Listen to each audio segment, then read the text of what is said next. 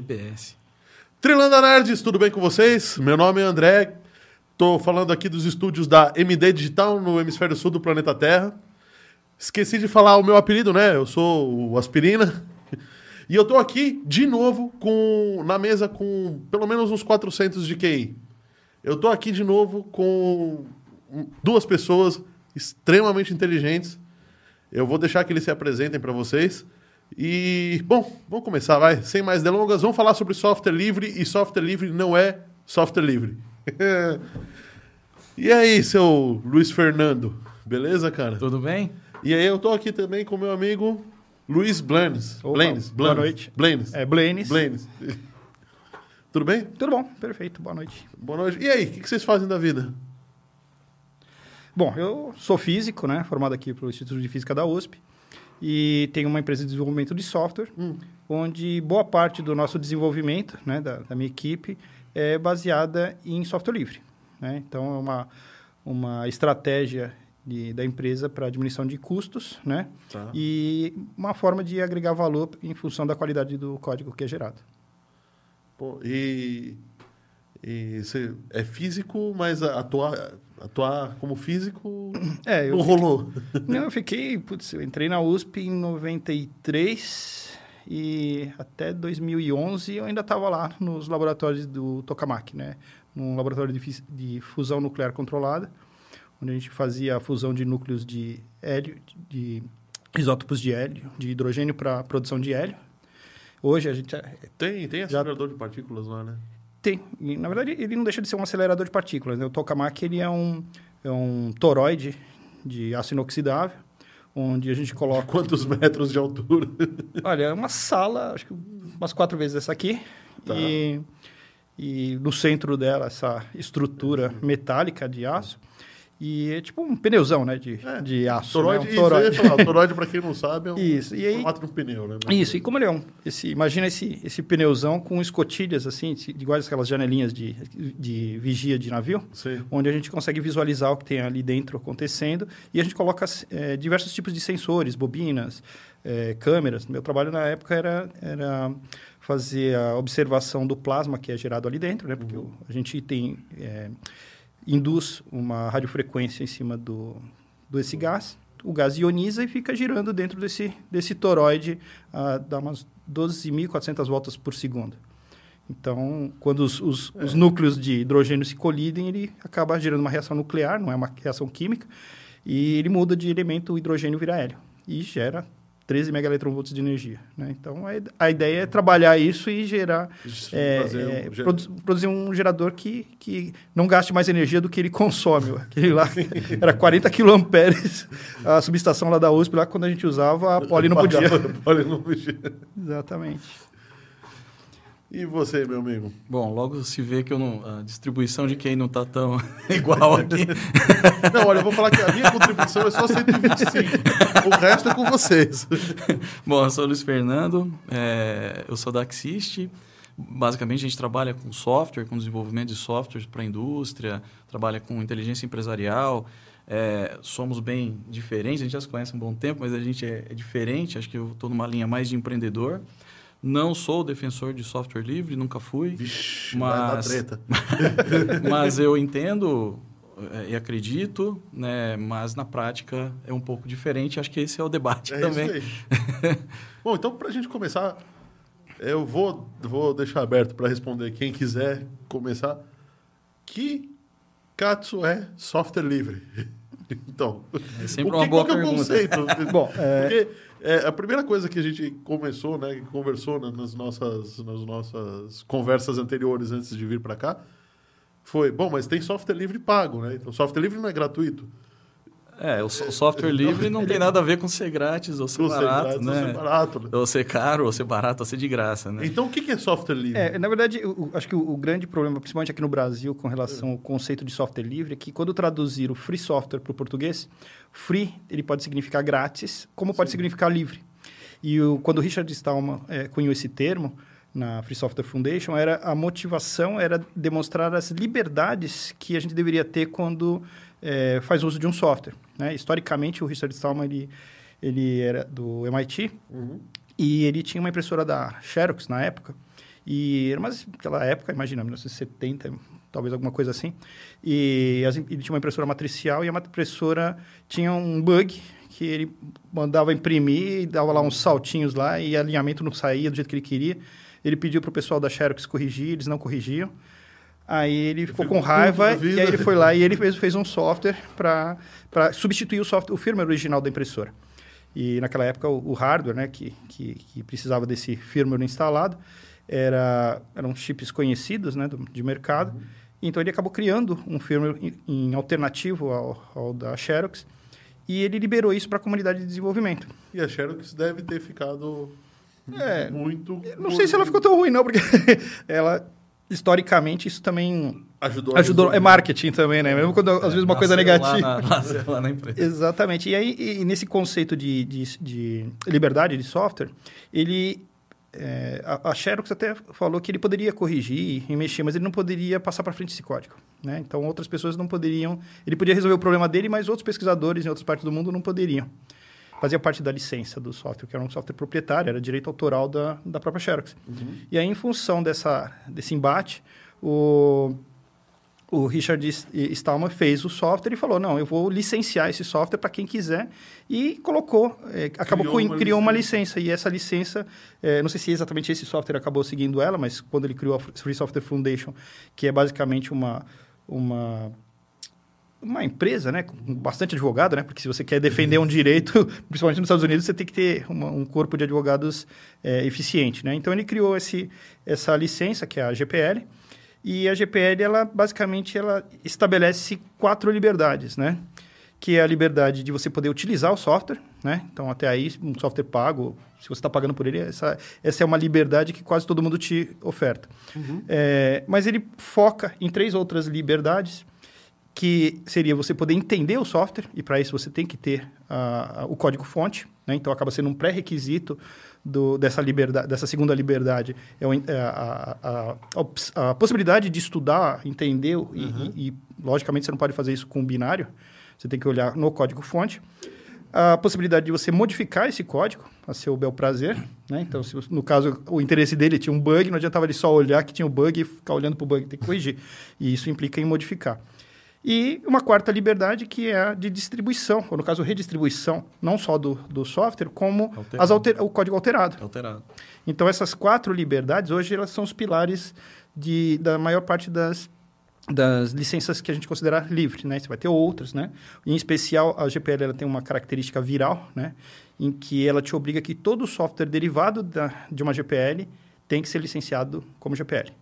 Então, isso acaba gerando um problema, principalmente empresas Sim. que oferem lucro, né? Se ela vai utilizar alguma coisa, é, tem um esforço, para poder modificá-lo e gerar um, um, um, diferencial competitivo. E aí ela é obrigada a distribuir com aquele... O, e, mesmo que ela cobre, ela se eu, eu recebi aquele software o modificado. Software tá lá compilado, mas eu posso distribuir. eu posso distribuir. Então, se ele sim. cobra, eu posso dar de graça. Não estou obrigado a cobrar o preço dele, porque não tem nenhum vínculo de preço. É só questão da, da liberdade em si. Então, ele acaba perdendo. O lucro que ele poderia oferir acaba sendo minimizado isso, se eu distribuir ele. Isso é uma pergunta que eu sempre tive. Toda vez, a primeira vez que eu ouvi falar de software livre, né? Eu pensei, pô, vai acabar com os programadores, né? Porque como é que, como é que se desenvolve isso? com quem fica o custo de desenvolvimento? Porque o custo de desenvolver um software é um. É, a gente fala do mundo todo automatizado, mas ainda é, por mais que você tenha ferramentas de IA que ajudem, um trabalho extremamente artesanal, né? Sim, mas então... o, o, o, software livre, ele, a ideia não é que as pessoas desenvolvam o soft, é, software é, de ponta a ponta. A ideia é um espírito de colaboração. Comunidade. Uma comunidade. comunidade. Então, comunidade. cada um contribui com 2K. Não é para você fazer é, gigas de, de desenvolvimento. Mas se cada um fizer a sua pequena contribuição, o software vai evoluindo como que por, por seleção natural porque um modifica, outro vai modificando. Se houver um fork, né, você tem duas vertentes ah. de um mesmo software, aquela que for mais é, do gosto das pessoas é o que vai é sobreviver. Vai e aí você tem um, uma seleção no, nível, do software. No nível das pessoas, né? no nível também de empresas. Né? As empresas também podem trabalhar. E até a qualidade do desenvolvedor, né? Se eu, de repente eu faço uma contribuição e eu não sou um bom desenvolvedor e ele fizer um código melhor, a versão dele provavelmente é que vai vingar, né? Com certeza. Mas eu, eu acredito que, em, em termos de modelo econômico, isso degrine, degrine não, é, vai contra Ah, Na verdade, o movimento do software livre, que foi uma coisa que surgiu um pouco depois, né? Que inicialmente as pessoas faziam por gosto, né? sim. O, o kernel do, do Linux, porque é o próprio Linux, o que a gente chama de GNU Linux, como o próprio Richard Stallman fala, né? Ele não gosta que a gente fale, de- chame de Linux o software. E, mas quem fez é o, o Linus Torvalds, daí o, o, É o nome, né? Que era um finlandês. Ele fez isso é, num trabalho de escola. Então, tipo, o, ele era aluno do Tannenbaum, né? E o Tannenbaum, ele, tem, ele tinha um sistema operacional para ensinar na escola, que era o Mini, o Mini X, né? Uhum. E, e aí o, o, o Linus, é, nos, nas discussões que ele tinha com o Tannenbaum, e eles ach, eh, falaram, pô, mas vamos criar um, um kernel, né, um núcleo do sistema operacional, que e era um embate, quem que era melhor, né? Era fazer um kernel monolítico, com todas as funções englobadas num único binário, né? Que onde o- a máquina acordava e já sabia tudo que tinha ali, tratar todo o hardware. Ou se você teria um microkernel, um núcleo é, Mínimo bem- necessário. mínimo necessário para a máquina é, viver, e depois você ia carregando módulos e fazer isso é, de acordo com, a, com, a- com o próprio hardware, e aí você ter mais, um nível de especialização acontecendo Oh. simultaneamente. E por que, que é o pinguinzinho, vocês sabem? Eu não sei. Então, o pinguim, esse pinguim chama-se Tux, né? Ele foi, ele surgiu como quando o, o Linus Torvalds fez o, o- bom, não só ele, mas uma comunidade de desenvolvedores em volta, foi feita uma uma competição, né? Para escolher um mascote. E aí, vários softwares tinham seus mascotes e cada um, muita gente massa. propôs. O- Como o, o Linus Torvalds era um finlandês, né? Então, provavelmente, se ele abria uma janela, ele só ia ver gelo. Então, Só ver. Exato. Provavelmente, provavelmente não, é. Certamente foi o- a motivação que, de- que fez com que o, Tux fosse o mascote, é justamente porque o pinguim é, é- é- seria uma, uma, uma inferência a- ao lugar onde foi criado originalmente o Linux. É, e fica, fica a dica aí, porque você achava que na Finlândia só tinha Nokia, né, na vida. Então, tem pinguim e desenvolvedor de Linux também. E aí ele, tem uma e cara banda de, de heavy metal. Banda de heavy metal. tem banda de heavy metal. E ele tinha uma cara de bonzinho também, então ah, era uma coisa que, que acho que agradou Não, um muito. pinguinzinho simpático, gordinho que nem eu, assim. né, Podemos falar nada, que É. com essa pandemia, acho que todo mundo ganhou. Todo mundo ganhou, né? Mas é, deixa eu só dar um recado aí pra galera. Olha, você que tá assistindo a gente, vai ter muito bate-papo interessante aqui. Esses caras aqui, eu vou espremer eles até sair sangue. Você vai ver que vai ter muita coisa legal. Então, compartilha aí o link do canal. Deixa aí. é, compartilha aí o, o link desse vídeo do nosso canal. Se não é inscrito, por favor, se inscreva. Isso ajuda muito a gente. Dá um joinha. E avisando que daqui a alguns dias é, esse podcast vai estar nas plataformas de, de podcasts também, né? Nos áudios. Na Apple Music, na Apple, Apple Podcasts, Amazon Music, Deezer e Spotify. Beleza? Vamos lá continuar. E o que, que é esse símbolo quase nuclear aí? Isso aí, na verdade, se você fingir que você está olhando de cima, parece pessoas de mão dadas, né? Ah. Na verdade, é o logotipo do Ubuntu, né? O Ubuntu é uma, um termo em... lá da África do Sul, imagino. Deve ser também. ah, Mas que tem um, tem um significado dessa da união, união, colaboração. colaboração. E aí, Então tá dentro do espírito do Linux também. Sim, né? de, do, de- do de Linux como software livre, de um modo geral, né? Bom, então, no final das contas, a gente contou, mas qual que é o conceito de um software livre? Então, contamos a história, descobrimos que a, a Epson, que foi a... É, se você pega, por exemplo, um, um software, você compra qualquer coisa, comprou um Windows ou comprou um antivírus, a maior, maior parte das pessoas que estiverem comprando esses produtos eh, são eh, produtos que ele está recebendo um binário, né? Ele está recebendo um código num CD, no DVD, no pendrive, não importa. Mas quem consegue entender esse código, interpretar esse código é a máquina, Sim. é o computador. Então, eh, você não consegue fazer uma modificação. Se eu não gostar da cor do, do logotipo da Microsoft no botão iniciar daquele eh, Windows, eu não posso mudá-lo. Sim. Se eventualmente eu só vou conseguir modificar coisas que foram previstos pelos programadores da Microsoft, no caso do Windows. Então, E é, ainda vou ter que saber mexer no registro. e, e é só, são pequenos parâmetros, os ajustes são mínimos, né? Então, é, você não vai conseguir fazer intervenções a ponto de, é, de alterar significativamente a forma com que ele funciona.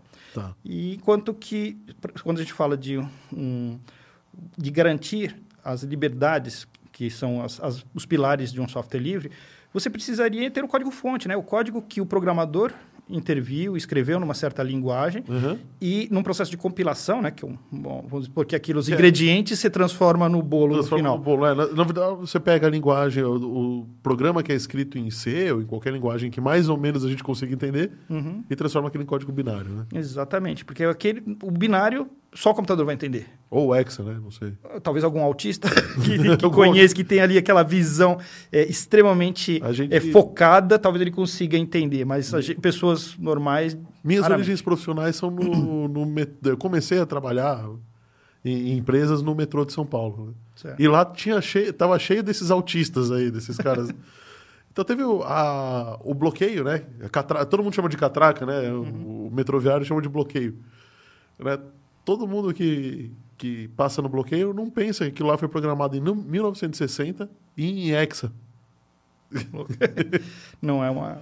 Ah, tinha um PDP-11. é, depois vai, vai vir aqui, é, a gente já está já tá agendado, vai vir dois dinossauros do metrô aqui. É por curiosidade, quem que é? Um, é, um deles é o Acurso, é, Antônio Acurso e José Carlos Ganzaroli. Ah, tá, não, não os conheço. Aqui, o, o- em- de 2004 até meados de 2008, a gente acabou trabalhando, a minha equipe de, que estava desenvolvendo em software livre, a gente resolveu fazer um clone do Windows, né? Que até ficou bastante conhecido, saiu em muitos, saiu em revista, é, computadores 2000. popular, o Bl- Blend O Blend 2000. 2000. Blend Exatamente. 2000. Eu lembro. Que era um clone do Windows. A gente tentou fazer uma versão de um Windows, não com- do ponto de vista é, das funcionalidades dele, é, Dos recursos trazer dele, mas a interface aparência, gráfica- A interface gráfica, Exatamente. a dele. né? para a pessoa, pessoa conseguir utilizar, se, a- se, a- a- se aprimorar nos- no modo Linux de fazer as coisas, né? E o metrô foi um, um desbravador Foi um nesse Desbravador. E eu estava eu tava fazendo estágio lá entre 2003 e 2004, eu peguei isso. Legal, na época era o, o- A gente tinha que usar. Algum, a maioria das máquinas ainda eram Windows, mas algumas já eram versão Planes 2000. lá, lá ele tinha, a gente chamava de, de microlivre. Né? Microlivre, Então, microlivre. No microlivre do metrô ele era o nosso desktop com o OpenOffice, né? Que foi uma Com o OpenOffice. Uma- uma- Isso mesmo. um foco grande na época o, o, o CIO era o putz, como é que é o nome dele nossa agora deu branco Eu lembro dessa época. é, foi bastante utilizado a distribuição sua do Linux. É, foi utilizado na educação, se eu não me engano. Você chegou a apresentar coisa em Sim, saiu- Brasília? foi em Brasília, Foi em foi- Brasília, na né? época foi o, o Fernando Henrique é, a gente recebia não foi uma coisa muito é, assim gostosa na minha família fomos sempre família humilde né Sim. e aí de repente você che- recebeu um e-mail com o brasão do logotipo Do- da presidência da você fala, república é vírus. vírus. convidando para a gente ir para Brasília num, fazer uma palestra no Congresso Nacional e, e junto com outros grandes desenvolvedores do, do mundo de software livre e foi uma, assim com tudo pago né andar de voo minha primeira vez andei de avião foi pago pelo governo brasileiro então foi uma coisa bem É, é, funcionou tanto que funciona até hoje, né? Roda até hoje esse software livre. roda até hoje até, Até hoje hoje. tem muita gente utilizando Até aí hoje tem gente utilizando. Olha, já temos algumas perguntas aqui, viu? Principalmente para você, seu Fernando. Oi. Ó, o Wellington Varaldo aqui tá perguntando se ele te enche muito o saco. Ô, ô, Wellington. Pergunta próxima, vale? tá bom, a próxima vale. Ô, Wellington, tá mal na fita, hein, cara? o software livre, o software livre em um grande mercado aberto, é, e software livre e um grande mercado aberto, até onde isso é positivo e negativo? Eu acho que ele tá querendo falar é, pra- software livre se é lucrativo se é lucrativo ou se É. o software livre versus Eu posso, posso até colocar assim, né? Ho- Hoje em dia, acho que um- uma grande confusão que existe no mercado é o software livre, livre com o, o código aberto, né?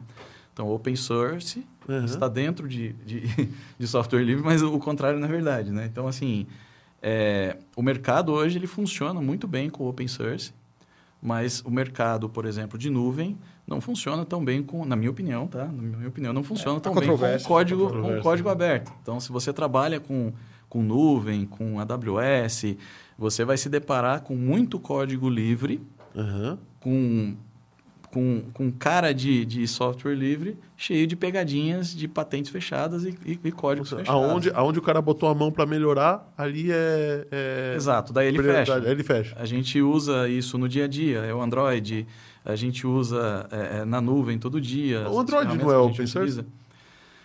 Vamos lá. Sim. O Android não é um Linux? É, uma parte é. O- Uma o- parte. Uma parte. Na verdade, o as, as pessoas falam com o Android como se ele sendo um sistema operacional, né? Na verdade, isso não é realmente uma verdade. É, ele é o né? Linux, é o sistema operacional. ele, na verdade, É, mas o- Linux, em teoria... O, o- dentro do, de um celular qualquer que você tem com Android, na verdade tem um Linux lá dentro. Tem um kernel de Linux feito pelo Torvalds, bonitinho, tem Pô. todo. Peraí, é, espera um pouquinho, deixa eu fazer uma outra pergunta. Fala. O que, que é, tá, eu sei, mas acredito que o pessoal que está ouvindo possa não saber. Uhum. O- a gente fala, vai falar de Linux, vai obrigatoriamente falar de kernel.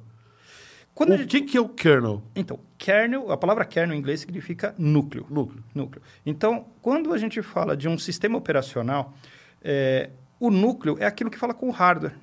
Né? Então, são os drivers, se você pensar num, é, numa maneira um pouco mais global, é, como determinada característica, por exemplo, um display. O display ele tem uma eletrônica ali dentro que, para ele funcionar, precisa de alguma quantidade de código que, não, que é para fazer o, o display funcionar. Não é o conteúdo do que vai aparecer na tela. Da mesma maneira, para funcionar o som, um microfone, tem que fazer uma- aquela eletrônica funcionar e tem um código aquilo. Não tem nada a ver com a voz que vai estar é, é, Trafegando se- ali. trafegando ali dentro. Então, essa, toda essa parte que fala com a eletrônica, ela deverá... A gente é, considera né, que a maior parte desses atributos são atribuições do kernel, ou seja, do núcleo do sistema O operacional. núcleo então, o, o núcleo kernel- ele é distribuído ou ele é uma base fechada? Aí que tá vem a história do vem- Linus Torvalds. E aí vem né? a história do Linus Torvalds. Por quê? Porque o Stallman, ele queria montar um sistema operacional livre, totalmente. Não era só o núcleo do sistema operacional, não somente o kernel. Ele queria que todas as ferramentas que você precisa para poder usar o computador, então se eu tenho um teclado e eu tenho lá um mapa de teclado, aquela Pô, o teclado só precisa fazer as teclinhas apertarem. Sim. O que vai aparecer na tecla é uma outra, uma outra fatia de Uma software. outra fatia de software, sim. E, e essa outra fatia vai estar numa outra camada, que não é que está falando com hardware. Aqui vai deci- decidir se quando eu apertar uma determinada tecla, se vai aparecer um C cedilha ou se vai aparecer um ponto e vírgula, por exemplo, comparando um teclado é, padrão Americano americano, com brasileiro, brasileiro, por exemplo. Então, quem vai tomar essa decisão é na camada de software, ou seja, é uma camada acima do núcleo do sistema operacional. O- e o núcleo vai ser responsável de o pressionar da tecla gerar um evento que depois a outra camada que vai dizer o que que faz com aquele evento. São coisas extremamente comuns. Né? Sim, são tão. Coisas de mas- núcleo. A questão é que são tão comuns a- que a agora- gente é transparente. Pra Totalmente. Quem tá usando, você não Totalmente. A gente não divide isso. Quando a gente está usando um teclado ou um touch, a gente não está preocupado que aquilo vai existir. A gente trata macro- macroscopicamente. Macroscopicamente, isso. Você vai ver um evento acontecendo, que é o toque. Né? E, e aí o que acontece? Quando é, a- o Richard Stallman é, estabelece é, essa, esse desafio para a comunidade de fazer um sistema operacional que ele chamava de GNU, né? Uhum. GNU, é, na verdade, é um acrônimo recursivo, né? Que GNU quer dizer não Unix. Então, GNU quer dizer não Unix, o N de, de não, o de Unix e o, G de GNU de novo. Então, é uma brincadeira idiota de, Tá. de, de nerd lá da- do MIT, mas que, no fundo, ele chamou o sistema operacional de GNU e precisava de um núcleo do sistema operacional. Na equipe de desenvolvimento original, onde começou o projeto, eles estabeleceram que o núcleo do sistema operacional seria o HURD. Só que o HURD nunca ficou pronto e o, o- o software do, do Linus Torvalds ficou ficou pronto antes, usando a mesma licença dele. É, E teve, foi batizado contas, ele era Linux. muito mais simples, né? O cara queria botar um. Porque o um. HURD, o HURD ele, ele, ele seguia o modelo de microkernel. Enquanto Ah, que o, o, o kernel do Torvald, inicialmente, ele era um kernel monolítico. E, ou seja, ele já conseguia, quando você ligava, já fazia um monte de coisa. Sim. E aí, nessa, nessa evolução, as pessoas, ao falar do sistema operacional, principalmente no começo, quando ainda não tinham todas as ferramentas prontas, elas associavam o sistema operacional, ou seja, o, o núcleo do sistema operacional, esse sim chamado de Linux, mais os programas todos que estavam sendo feitos por outras pessoas, que funcionavam não só no, no kernel do Linux, mas funcionando em kernels de, de, inclusive de empresas proprietárias, mas que seguiam o padrão POSIX, né? Que você podia testar e usar. E aí os Peraí, desenvolvedores... Conta o que é o padrão POSIX. Que é POSIX, Isso eu também não sei. É, o padrão POSIX é um padrão como é que eu vou explicar isso de maneira fácil? Imagine que você está no Windows, você tem lá. Eu vou falar do ponto de vista de, de, de, De usuário. de, de usuário para ficar mais fácil, porque Tá. senão vai ficar difícil. Não sei qual que é a. A, a, A gente não os, sabe nossos, os nossos ouvintes. Olha, não, mas pelo, pelo que eu tô vendo aqui, o pessoal que tá comentando, o pessoal manja, viu? É? Ah, Bom, é? então vamos lá. Então, basicamente, se você pegar, por exemplo, entra num Windows, o que, que você tem? Sei lá, tem um drive, drive C, vai ter uma pasta chamada Windows, uma pasta System, Users. Você tem uma hierarquia e uma estrutura de diretórios que quem estabeleceu isso foi a Microsoft num padrão dela, padrão proprietário. Ela diz, ah, meus, meus, minhas DLL vai estar no diretório System 32 aqui do no subdiretório do Windows, eh, os aplicativos vão ficar lá nos meus programas. Quando era na época do DOS, não tinha nem essa estrutura, então cada um fazia onde que salvava de qualquer lugar, criava na raiz, salvava os seus arquivos, não você tinham nada. Fazer backup na máquina era só o- Só, o- só tinha duas pastas, né? Exatamente. E, e- e o padrão POSIX é um padrão, pastas, é um padrão que estabelecia que algumas pastas seriam especializadas para algumas coisas. Tá. Então, por exemplo, uma pasta chamada ETC, você poderia colocar os arquivos de configuração. uma pasta chamada USR, onde eh, iriam ter programas de usuário, por exemplo. Um TMP seria uma pasta de temporários. E assim vai. Você tinha uma, uma estrutura O pré-definida. nome pasta já era dessa época? Não, ou a porque era a- diretório. É, eu estou né? falando da palavra pasta e porque hoje é o que a maioria das pessoas É, falam sim. em função da maior parte do- dos usuários de pessoal usar desktop Windows, né? usar Windows.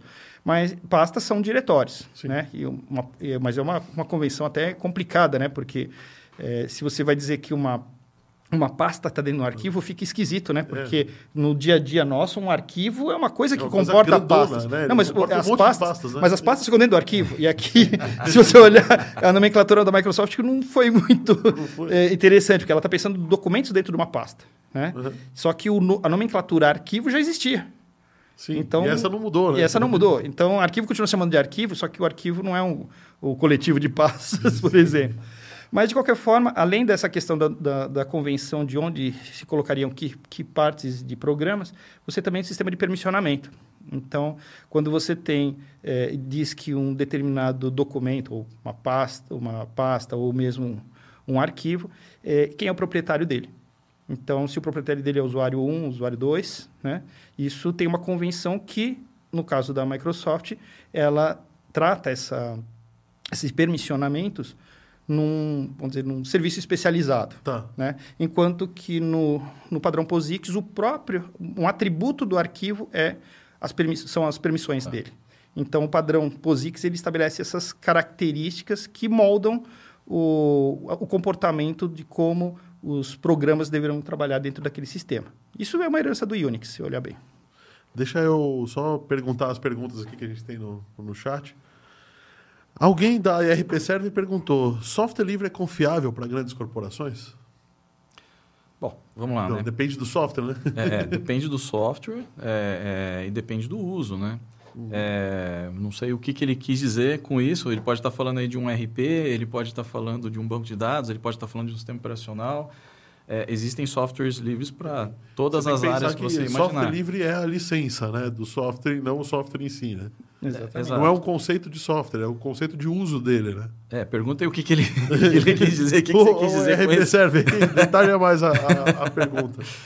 É, a gente teve é, incidências no passado de, de, de certos RPs né, que apareceram, né? Livres? É, a gente teve alguns RPs que apareceram, mas com o tempo eles vão se moldando, né? Do mesmo jeito que você está falando do kernel agora há pouco, né? Assim, É. Você tem uma coisa que é livre. Então, você pega o kernel do Linux. O kernel do Linux, software livre, certo? Sim. A Fundação Linux tem um monte de empresa cuidando deles. Inclusive, hoje em dia, é a Microsoft, certo? As distribuições Linux Incrível isso. não são softwares livres, certo? As distribuições não são softwares livres. É, É, hoje tem poucas, Tem eh, poucas coisas distribuições realmente softwares realmente livres, né? Se- né? É, se você, por exemplo, você tem um Tem computador. código-fonte aberto. Não é totalmente Não, e aberto. outros tem cenários em que nem o código-fonte é disponível, né? Quando você pega, por exemplo, o próprio Ubuntu. O Ubuntu, na, ele tem pacotes que são genuinamente livres, mas existem pacotes binários proprietários. Exato. Então, por exemplo, você tem um computador que tem uma placa NVIDIA, por exemplo, é, para aquela placa NVIDIA funcionar com todos os seus recursos, segundo as, as características proprietárias, quer Da- seja por que a licenciamento, NVIDIA fez. a NVIDIA fez, você vai colocar o, o código da NVIDIA, que ela não licenciou como software livre, mas você consegue instalar naquele Linux, ele conversa com o Linux Exato. como, como um módulo, né? E se agrega ao, ao, ao kernel e consegue controlar a placa de vídeo e, dar a aceleração desejada. Eu, eu, eu, sou um cara bem pragmático nisso, né? Eu penso que eu penso que as coisas vão evoluindo, né? Eu acredito muito na evolução. Eu acho que as coisas vão evoluindo e que assim, o que de realmente software livre hoje em dia usa é o, o, o, o código fonte aberto. Eu acho que o código fonte aberto ele ajuda você desde selecionar candidato, ensinar tecnologia, aprender. As pessoas aprendem para entrar na sua empresa, para usar tecnologia. Pensa num Google, né? É, o Google, todo mundo estuda um monte de tecnologia né, é, de código fonte aberta, tudo mais. E daí, quando chega para trabalhar no Google, para trabalhar com algo do Google, ele já está capacitado com aquilo, ele já pagou cursos, ele já e, e ele consegue encaixar aquilo em algo que é proprietário. Então, você aprende algo é, é aberto para depois se encaixar em algo proprietário. Então, é eu, eu vejo hoje em dia como um facilitador.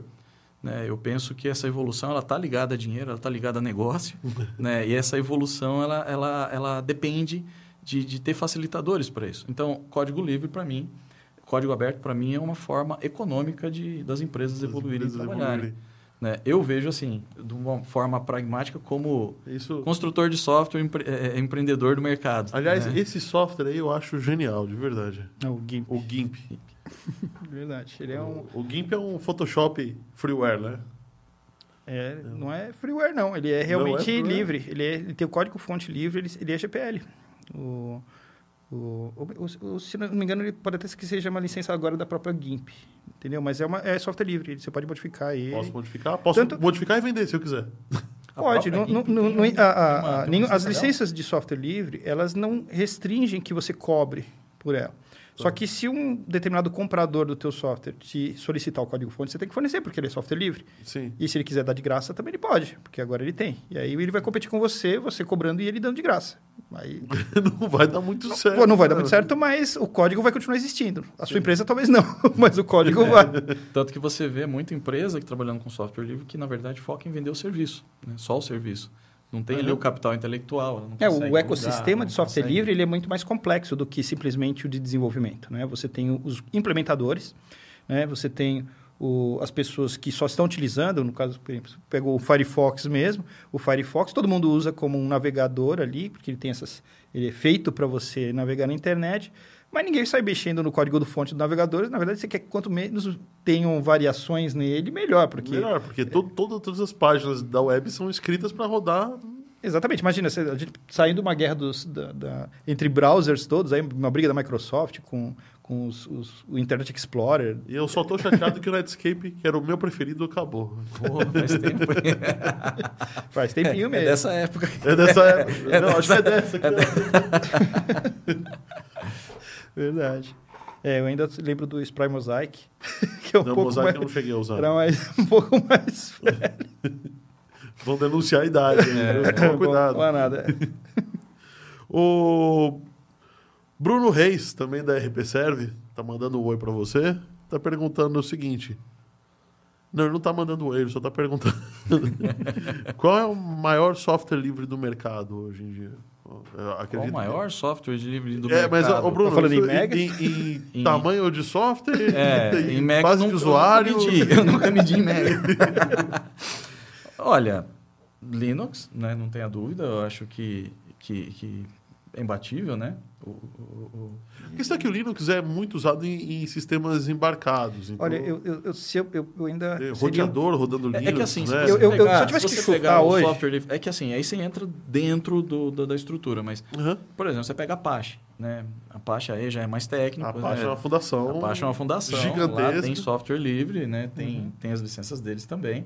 Mas o Apache, Mas mesmo que deu é nome à instituição, era um, um, servidor de, um servidor, servidor web. De web. É um né? servidor de web. Sim. É, lá tem software livre.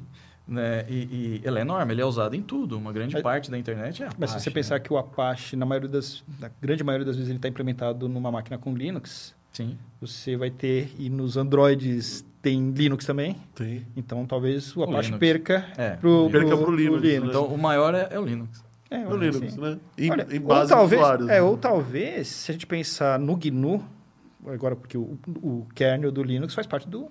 Porque quando a gente fala Ubuntu, Ubuntu é uma distribuição de Linux. Então tem Sim. o kernel do Linux e mais um monte de pacote, que tudo junto a gente chama de Ubuntu. Sim. Mas uma outra combinação desse tudo junto vai ser um Debian. Uma outra combinação vai ser um Red Hat. E todos, todo, esse Linux não sai funcionando sozinho. E essa é a grande briga do Stallman. Porque para você poder usar o teclado, você tem que ter lá um, um mapa de teclado. Você vai ter que ter um, um outro software ali junto. E uma das coisas básicas de inicialização, os scripts de inicialização, o, o Bash, por exemplo, está presente o- um, eh, até no Unix. Se você pega... Então você Posso fazer uma tem uma, pergunta? uma- que Não, aqui. um espaço Não, ainda você mais. tem que Posso escrever fazer- aí, vou ter viu? que escrever aqui. e o Microsoft Linux? Microsoft, Linux? Microsoft Peraí, isso- Linux. isso existe? É, eu não sei até que ponto esse negócio chegou a... Porque Isso original... vingou? Não, na verdade, o Microsoft Linux era uma brincadeira de internet. Né? E Originalmente. Era alguém que queria...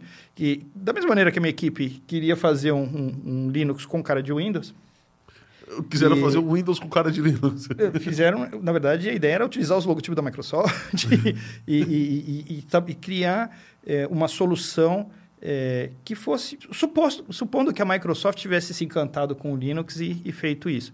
Mas eu vi algumas pessoas que trabalharam na Microsoft que teve uns projetos internos para na tentativa de fazer isso acontecer. Lógico que acabou sendo descartado, eh, não só pela questão de licenciamento, que isso não eh, iria eh, ser uma, uma, uma competição, né? Mas era uma, a princípio era uma brincadeira, era uma brincadeira. Nostalgia. Nostalgia. A gente tem que explicar para quem tá, tá ouvindo, né? A gente tá vendo aqui o, o pinguim do Linux segurando o, o símbolo do Windows, né? Então, Exatamente. E e é, é, é uma, aliás, tem uma umas época brincadeiras, né? Que é o, o Android também da, comendo uma maçã, né? Tem ou o diabinho do BSD junto. o diabinho do BSD. é. É, tem, tem vários disso. Então, bom, beleza, acho que está conceituado, mas é, tem como você citar pelo menos quais são as principais licenças e Bom, é, uma vez que o- essas Ou quatro. Apache? Então, O a, a Apache, Apache. o Apache ele tem. Cada software que ganha uma certa notoriedade, muitas vezes eh, existe uma preocupação para aquela comunidade continue existindo. Né? Então você tem que satisfazer os anseios. No mínimo você precisa dar suporte, né? Sim, mas você tem que também dar- ter- eh, garantir os anseios dos desenvolvedores. Né? Tá. Se você fala, vou fazer. Junta uma, uma galerinha e fala, vamos fazer um software? Vamos. No primeiro momento, ninguém está preocupado com licença, sai co- codando. Uhum. Depois de alguns, algumas semanas, alguém começa a perguntar, mas eh, você vai cobrar, você vai usar isso aqui na tua empresa? Aí ele fala, pô, eu estou trabalhando e o outro vai ganhar dinheiro. Então, esses, esses anseios de, de, de- e as questões mercadológicas do uso eh, não colaborativo, ele acaba sendo uma, uma dificuldade de relacionamento entre os desenvolvedores. A Apache Foundation foi uma das primeiras empresas que teve o seu modelo de negócios estruturado e garantindo um- uma parceria com as- aqueles que iriam financiar a equipe. Então, empresas como eh, a NASA, Coisas pequenininhas. pequenininha, elas, elas contribuíam, elas dedicavam horas de desenvolvedores para auxiliar no projeto. Tá, e então outras não pagou, empresas- Não pagou com dinheiro, mas pagou com trabalho. Exatamente. Então, por quê? Porque eh, se desejava que, quando tinha um servidor lá na NASA, que ele não. Quando muita gente que fosse acessar aquele site, não site do ar. Da mesma maneira, empre- corporações né, começaram também a, a- a contribuir para que, os, com a expansão da internet, isso não acontecesse de surgir gargalos. E aí o, o, o Apache desbancou os grandes players da época, o próprio Internet, eh, o IIS, IIS, né? né? O Internet Information, Service. Service. isso. Aí acontece, eram alguns dos, dos grandes, é, vamos dizer assim, das grandes soluções corporativas que todo mundo utilizava, Meio né? forçado, mas utilizado. Meio forçado. Meio forçado, né? Mas aí a Apache começou a dominar, né? Aí depois a gente começou a ter uma, uma, uma, uma simbiose de outros projetos, né? O LAMP, por exemplo, né? Quando você tem o, o, o conjunto do Linux, o Apache não só... Porque o Apache é uma- um software livre que roda tanto no Linux, mas ele roda no Windows também. Você Sim. pode subir um, um servidor web em cima de uma máquina Windows. O servidor WAMP. O AMP, exatamente.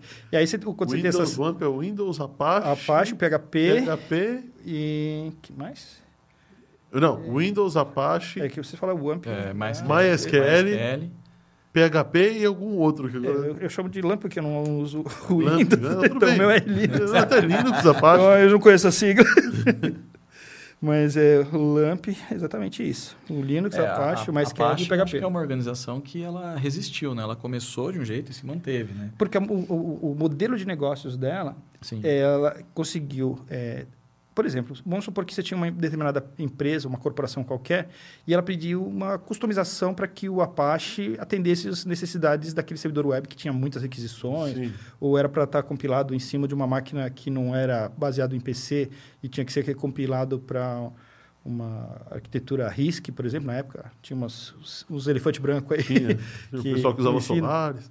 Exatamente. Então, quando você ia colocar o, o, o, o Apache para funcionar em cima de uma plataforma que talvez já existisse e a, a empresa não ia fazer essas mudanças radicais de sair trocando, inclusive, o sistema operacional, ela entrava em contato com os desenvolvedores da Apache, contratava os serviços desses desenvolvedores e essa fundação acabou surgindo justamente dessa forma de trabalhar, na qual o, a licença não era uma licença com as restrições que a GPL tinha.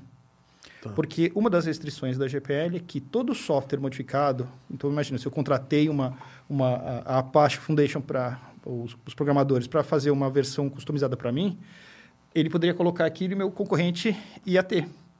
Então seria é, importante que a licença do software que eu estou utilizando para ser modificado, eu ven- vendo eu como corporação, ela fosse permissiva. Ela permitisse que eu, eu, de certa forma, não restringisse o desejo que eu tinha de que não fosse redistribuído o código modificado. Uhum. E a GPL tem essa característica. Todo código derivado ele tem que sair com a mesma licença. Ou seja, se o código você pegou, é, ela- a gente chama de característica viral da licença. Eu fiz um código, incorporei um pedacinho de software livre cuja licença era GPL. Eu só posso incorporar aquilo se Todo a minha meu lis- todo o meu, meu software agora for GPL. GPL. Se você Então- usar algum pedaço que não é, ele se torna. Ele né? se Ele torna. se torna. Se E se você, GPL. se, não, se você falar que tem uma outra licença que conflita, você não pode juntar esses dois softwares. E- Aí eu teria que dar um jeito de eu Você- modular eles. Você Ah, bom, modularizar, você vai ter que fazer alguma gambiarra. E aí, quando a gente fala de, no caso da. Na da- verdade, é é bem complexo, né? Porque tem... Você pode pegar um MIT e pôr junto, ou o não. MIT não, a licença MIT, ela permite que uma licença, um software derivado, tirando o copyright, né, as- questões de autoria dos, dos desenvolvedores, que isso é uma, é uma um- todas as licenças de software livre você tem que Pro- preservar, protegem a é, autoria. protege a autoria, né? Agora, ao- ao- o fato de você proteger a autoria não significa que você não, que você seja obrigado a manter É. a licença original. Você só vai ter que salvaguardar o usar nem autor. Tá. Exatamente. Então você pode modificar. E a BSD, Apache, a MIT são três licenças que são é, mais permissivas nesse sentido, porque você pode fazer que um trabalho derivado tenha uma licença proprietária, por exemplo.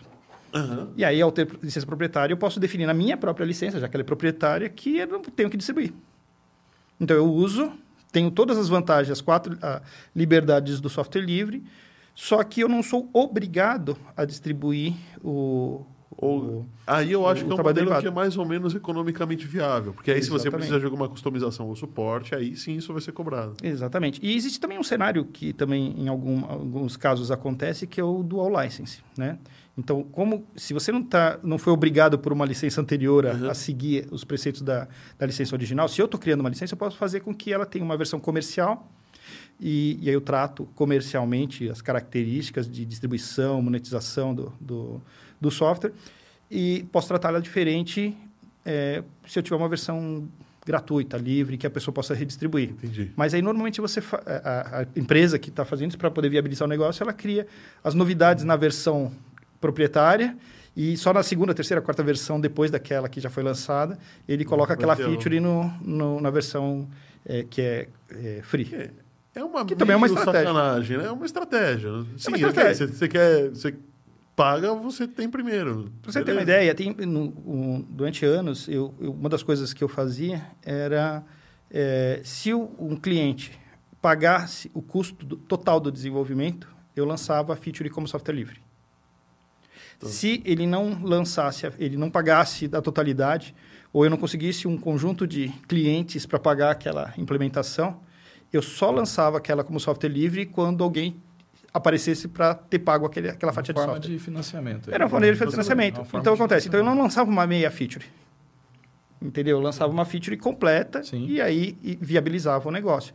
Por isso, Tem, tem Esse- uma pergunta. esse é o Linux eu não pessoal, conheço. Esse Linux Esse eu não logo eu conheço. não conheço. é, o que, que é esse? É o, o- É o VLC. eu, não, não, eu, eu pensei que era o, o jogador. O jogador? Eu lembro da Copa. É, tinha o, o- Nossa, agora esqueci o nome dele lá na Copa do Mundo que. Ai, caramba, que era do. Do Fluminense. O cara não fazia nada, né? Só É, depois, é, quando foi para quando foi para o Fred. O pessoal chamava o Fred de. Fred, de, Coitado do cara. de sacanagem. Coitado do cara. O Fred tá assistindo a gente, então. Não, não tá. Cadê o Fred? O Fred escreveu alguma coisa. Vem pro mundo do software livre. Não, mas esse é legal. O VLC que, que o Cruzebeck Uhum. tá, Tá utilizando? tá, tá, tá mostrando aqui. O Cruzebeck é dos Mamonas Assassinas, né? É. o cara que fica na técnica é o Cruzebeck. É, ele reproduz né, MP3, MP4, MPEG.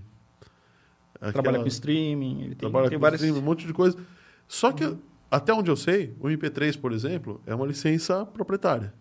Na verdade, o formato PM3 MP3 ele não é proprietário. Quer dizer, todos têm um proprietário, óbvio, mas, ele- ele mas é, é, foi- os algoritmos. ele é fechado pela Fraunhofer, não é? Então, Instituto. existe o algoritmo de compressão do Fraunhofer, é um dos possíveis a ser implementado no MP3 Tá. para uma compressão máxima. E aí, quando você usa ele, você realmente tem que, tem que pagar royalty. pagar. Mas você pode pra- usar- Para executar o MP3, aí tudo bem. Na É, verdade, é que aí são padrões, né? Então. O MP3 é um padrão. Fazer É que um paralelo. pensa, pensa num zip, né? Você pode usar um zip e pode usar um ARG, né? Os dois são algoritmos de compressão. No som, você tem que comprimir o som para poder fazer o MP3. Se você usar o, o algoritmo, esse algoritmo alemão, ele vai te dar... eh, você vai ter que pagar porque é uma inteligência que o, o alemão está te cobrando. Sim. Se você não usar dele e usar de outro, aí você consegue... O arquivo vai ficar eh, maior. Vai ficar um Mas- pouquinho maior. Ou talvez Pensa daqui a pouco surja uma outra tecnologia Outro que Um bom seja menor para isso é o Office, né? O Office que antigamente tinha os formatos binários dos arquivos do Word, do Excel, depois abriu, né? Virou, ficou aberto, virou, XML, né? XML, né? Daquele momento que virou XML, hoje em dia você consegue abrir no Google Drive, por exemplo, editar ele e gravar, né? Então, Você pode, coisa você pode até abrir no seu bloco de notas um DocX Pode também. e, e também mudar Boa sorte. coisa. É, Boa boa sorte. sorte. Então, é, dá trabalho. Mas trabalho. eu não sei Não, se dá vocês trabalho. conhecem o formato propriamente, né? Eles, ele- o formato do- desses documentos novos, que, é um são XML, XML, é. Mas na Novos verdade ele está comprimindo. né? É, já são novos, mas, mas é, ele segue, uma, se- segue uma padronização ISO de documentação. Então, no fundo, quando está escrito lá DocX ou XLSX, mas se você renomear ele, o- porque o- o- a terminação do arquivo é só uma questão de nomenclatura. Né? Então, se você renomear ele para zip e descomprimir, você vai Ah, encontrar Ele a uma estrutura de inteira lá dentro. Ah, é? lá dentro. É, você renomeia Eu não sabia. Pode- Então, você renomeia ele para zip, vai aparecer uma estrutura, vai ter um diretório de XML, vai ter um diretório das imagens. Então, você pegou um, um- um documento do seu docx lá. É. Quando você tem lá uma imagem, vai ter uma imagem, você vai encontrar aquela imagem numa pastinha dentro do descomprimido do arquivo. É como é quase um. Ou seja, um arquivo, na verdade, é um É, zip. mas eu consigo, uma depois eu estrutura de um consigo transformar sitezinho. ele de novo em DocX? Só, Se se você- Basta compactar e renomear para o zip para DocX de novo. Se, se você se mantiver aquela estrutura, você pode fazer isso. Mas lembre-se, se você falar, Cara, eu, eu, fiz, trocar... eu fiz um, eu fiz uma trocar um arquivo, uma tem que eu precisava pagar É. 300 e poucas imagens de um documento que de- a gente tinha tinha o. DocX, aí eu transformamos para PDF em algum momento do passado, perdeu-se esse DocX, Uhum. e aí eu precisei transformar de novo o PDF em, em Word. Nossa. E, só que ele quebrou todas. Era um arquivo Formatação. de 400 e poucas páginas. Quebrou toda a formatação e todos os cabeçalhos viraram uma imagem. Nossa. E, É. e- e tinha que, e não, não bastava, tipo, você tinha que apagar um por um. Aí eu gastei uma semana criando uma macro Uhum. pra ir varrendo esses caras. E trocar. E Nossa. É, se você sabe se eu o modelo... soubesse disso, cara, É, se- nossa, existe- esse documento né, chama- já- é, é uma especificação ISO, ela chama-se Open Document. Então, se você procurar por isso, você encontra a especificação na internet direitinho, a estrutura Então, dessas pastas. que o, E a Microsoft segue isso. o, o do Google também, o da própria Apple livre também, e espontâneo. Sim, impressão, segue o ela padrão segue Open isso. Document. né? que, é o, que, que foi, e que, quem introduziu esse conceito, que já estava praticamente estruturado, foi o OpenOffice. Foi o Era o OpenOffice. Aliás, o OpenOffice era um software muito bom, obrigado, viu? A gente pode dizer que o que introduziu e que fez isso acontecer foi a concorrência. Né? Exatamente, a Foi concorrência. conseguir fazer algo que poderia ameaçar ela de alguma forma. É, você- ela reagiu e fez isso. E você vê como, nesse caso, o, o software proprietário ele tem uma deficiência natural, né? Porque conforme foi fo- existindo a evolução dos diversos formatos de arquivos do Word ou do Excel, por exemplo, Se você pegar o, uai, o último que eu me lembro que antes dos DocX, acho que era o, o Doc. 97, né? Acho que era a versão 97 do Windows, ou 2000. Foi era- 2000. Foi 2000. Então acontece, se você pegar, pega ele 2000. e tenta abrir um, Foi o Office XP. tenta abrir um, um XLS ou um dock lá de 1985. Você não consegue abrir. Ele dá erro, desformata Ah, é? tudo. Ele, apesar da Microsoft ser, Manter o manter o formato. formato, perdeu-se eh, eh, informações Mesmo- mesmo ao longo do o- tempo. O, o conversor de para. Então, lógico, quando as corporações começaram a exigir que formatos antigos precisassem ser lidos, Mas é existia, claro, né? sempre um, um- existia sempre um serviço Microsoft que você poderia contratar Ah, para tá. corrigir eventuais bugs.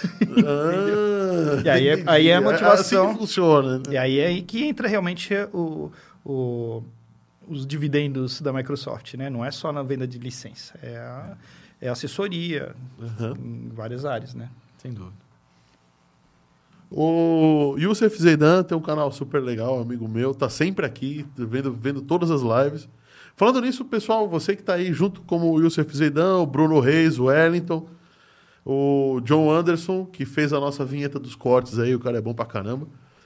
É, Compartilha aí esse, esse vídeo no grupo da família, compartilha aí no grupo dos amigos, porque os caras aqui tem muita coisa ainda para falar. A gente não tá, a gente tá só aquecendo, acreditem.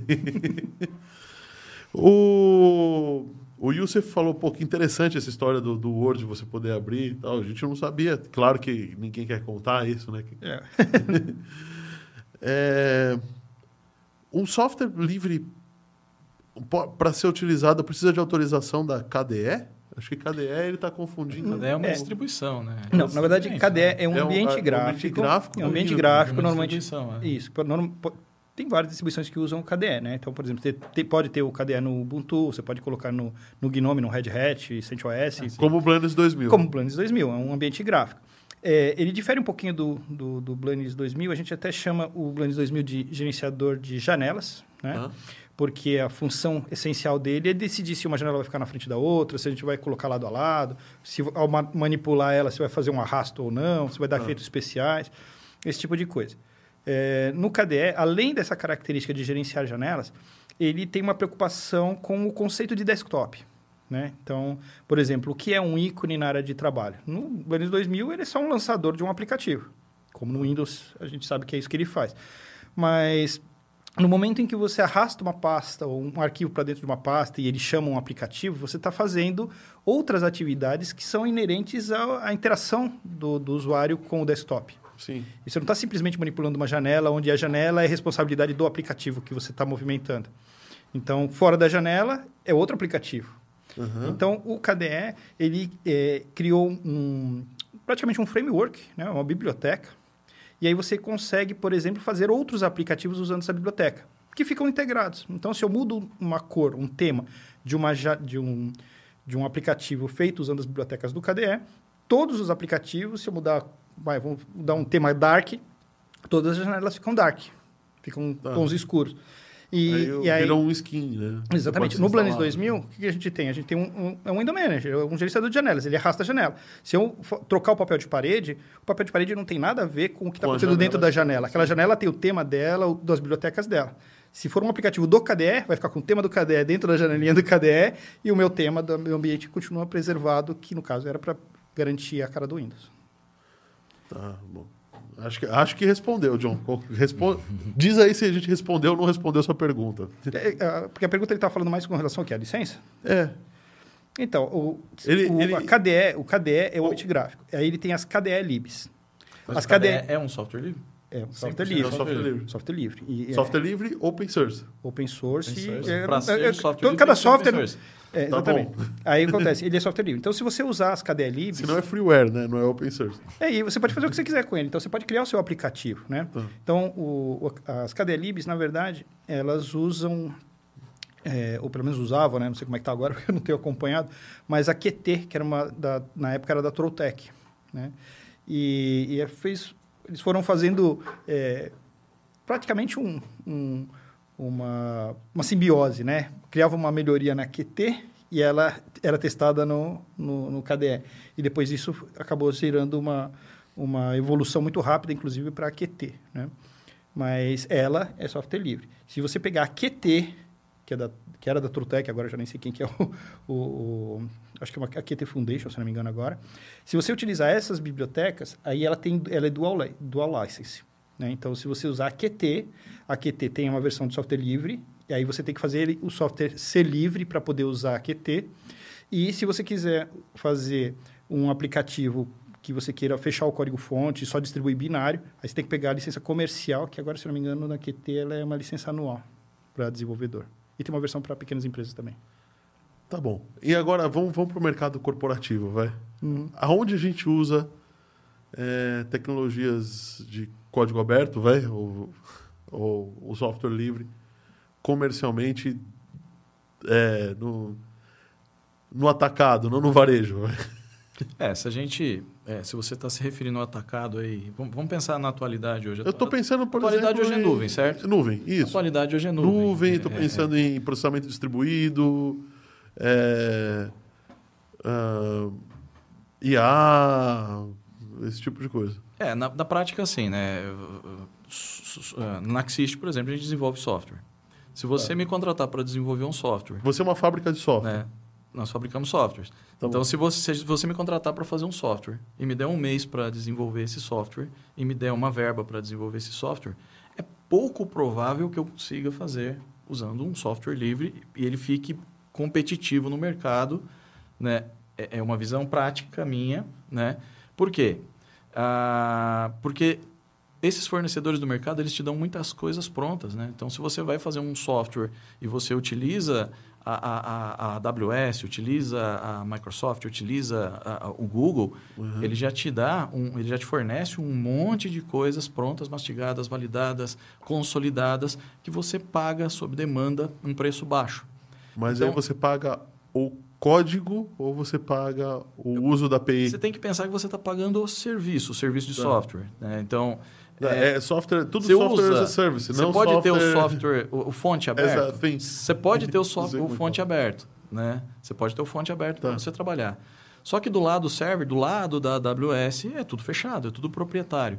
Porque você gruda neles e não sai deles, né? Então, é, porque, é por isso que é importante a gente eh, eh, dizer de que lado a gente está. Né? Então, por exemplo, eu discordo dessa, desse posicionamento do, do desenvolver o software que o software livre eh, precise eh, necessariamente de complemento para a gente poder colocar ele no mercado. Né? Se não fosse assim, não existiria o GIMP, não existiria os navegadores, todos eles são softwares livres que são acabado e pronto para o usuário final.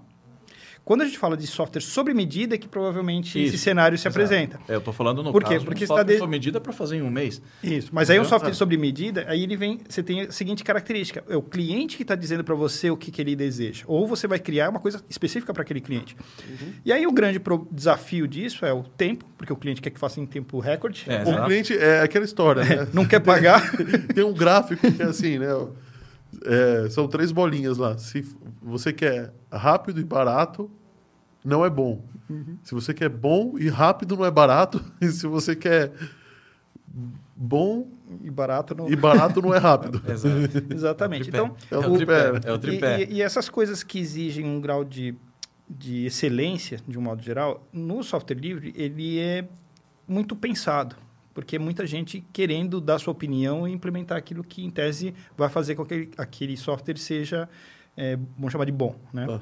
E, então, para que Bom- isso aconteça? Bom um software que não trave. Que não trave, e- que, que seja que rápido. seja rápido, que, a, É que- é que assim, a interface do usuário seja Mas- mas- interessante. mas o interesse- assim. É Mas que eu a que você tem que pensar na sobrevivência no mercado. O que é sobrevivência no mercado?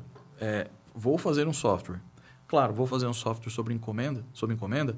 Se Tá. eu usar componentes prontos, eu faço mais rápido, óbvio. Eu, eu vou fazer Claro. uma montagem Você software. simplesmente eu, eu você sou vai- montadora, praticamente. Você é a montadora de Você é carro, né? montadora Você de não, carro. você não tem Você a pluga- fundição para poder fazer o. Eu não vou fazer o banco de dados, eu não vou fazer a API, não vou fazer. Eu vou usar um monte de componentes prontos, conectar tudo isso Uhum. estou- e entrego um software. Sim. Usando, hoje em dia, a gente pode usar até o design. Você usa o material design do Google. Então, você, O- até o design já está design, pensado. É verdade, verdade. E a gente acaba entregando ele. Então, você monta uma coisa, entrega num preço bom, algo que funciona de forma garantida. Se, se você Porque for... tem alguém por trás que você pagou, então Que tem você que dar um pagou. suporte por isso. Se você for fazer, se meter a fazer o banco, ou implementar um software livre de banco, ou implementar um software... Enfim, se você se preocupar até juridicamente em fazer aquilo virar puro sangue ali, software livre, é, não tem como fazer num tempo rápido. Então, é na diferente. Na verdade, acho que, acho que o grande desafio diferentes. é a questão comercial. Não é do ponto de vista do desenvolvimento. Porque é, é lógico que se você fazer um software extremamente específico, que não tem nada de software livre disponível para você utilizar, é óbvio que você vai começar do zero e fazer, gastar todo esse. esse, esse, esse Você tá com sede? Ok. Não, mas um é. Você tá com sede de outra coisa? Não, não. Não, tem tá bom. certeza? Então, e, mas a- acompanha comigo o raciocínio. Se eu tenho softwares que já nascem modulares e eles são como Lego, qualquer fábrica de software pode utilizar ele como módulo e diminuir o seu tempo de construção. Porque ele já está pegando os tijolinhos pronto. Sim. Esse é o cenário onde o, o- é o bom uso do software livre. Porque ele, é você vai usar ele como parte daquilo que é a Mas sua aí eu tenho um problema da licença. Porque se eu estou criando um software para uma empresa, Se for componentizar, eu vou ter um problema. Depende. Se, você, se você fizer o teu, o teu trabalho em módulo e, e tiver uma sinergia com a comunidade, isso não é um problema. Por quê? Porque você vai, você vai... Se eu tenho duas peças lá que vão ter que se encaixar, uma é software livre e a outra não é, para que ela se encaixe de maneira perfeita, eu tenho que contribuir um pouquinho com o software livre.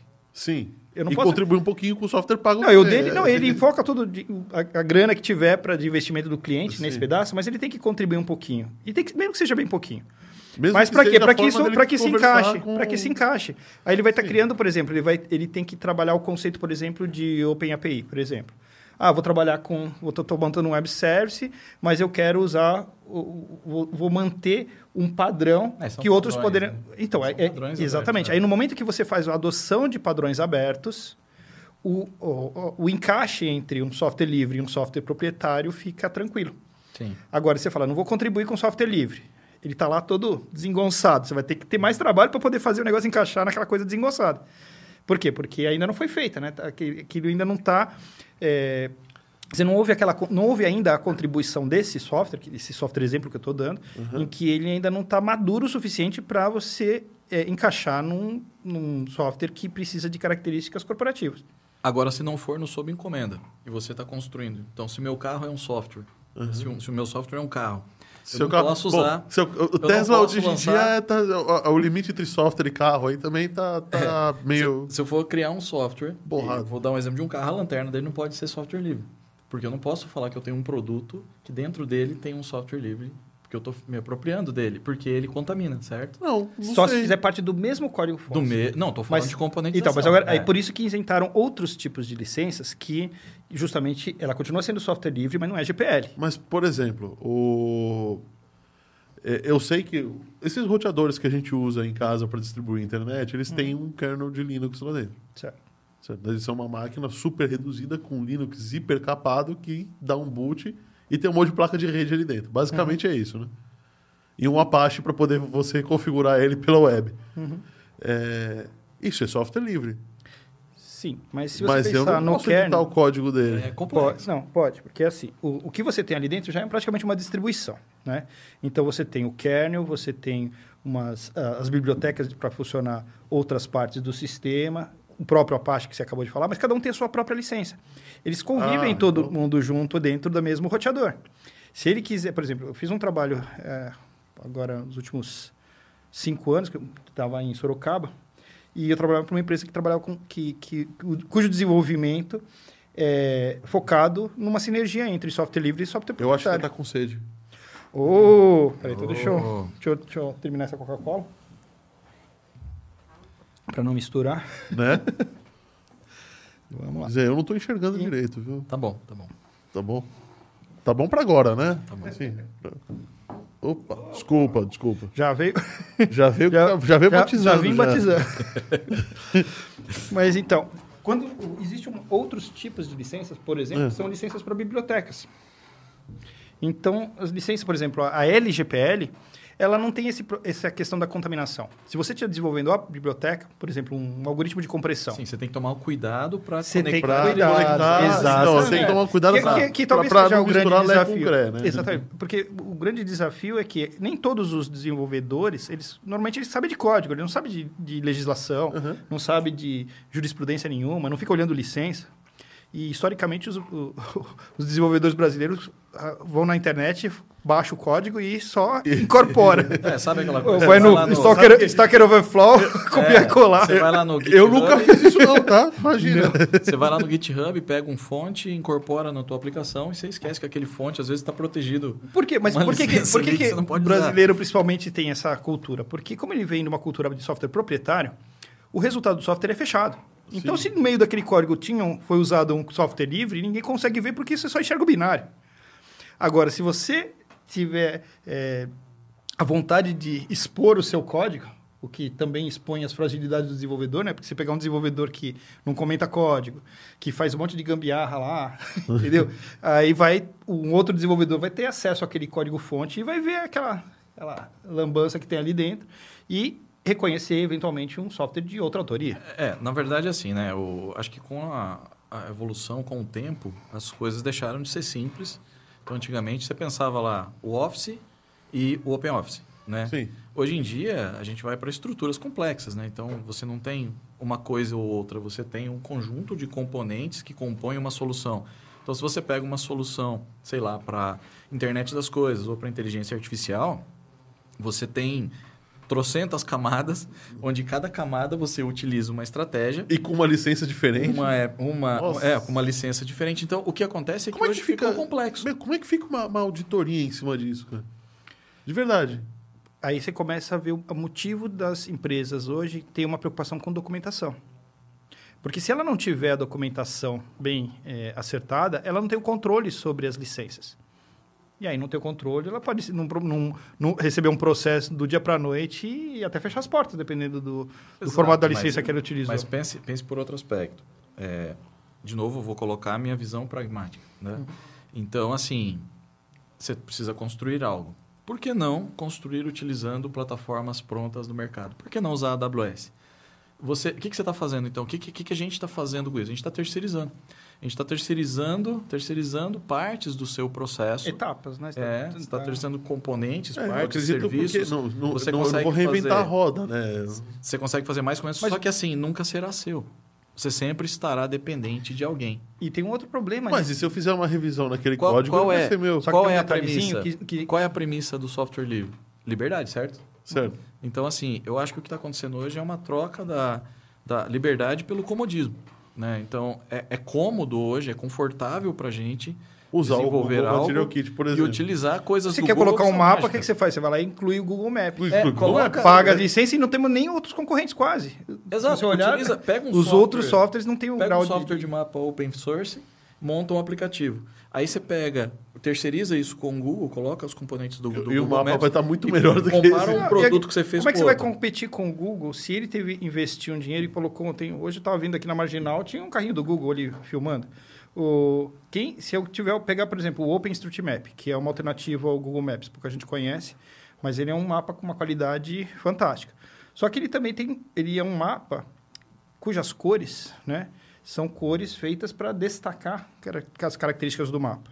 Então, ele é um mapa fica feio. É feio o mapa. E aí o que acontece? Ele, ele, ele tem usa, características. ele não usa. Ele usa os princípios de um geógrafo. Ele, pega o que o geógrafo faz. Se você pega um mapa de um geógrafo, ele tem uma preocupação, todo um cuidado de que um país aqui, cor- o- não pode estar com a cor do vizinho, mas tem um monte de países. Você pegar ali a, a- a nossa Europa Oriental, que está toda fragmentada, ali é até difícil achar um. Pintar as cores do. Entrega as 12 cores lá do, do Faber Castell lá, putz, não deu. Você vai ter que fazer um monte de combinação para um país não, não, Não, encostar exato, no exato. outro. Que não vai ficar com a mesma cor. O OpenStreetMap ele segue esse princípio que baseia os geógrafos, de garantir que não haja esse conflito de cor.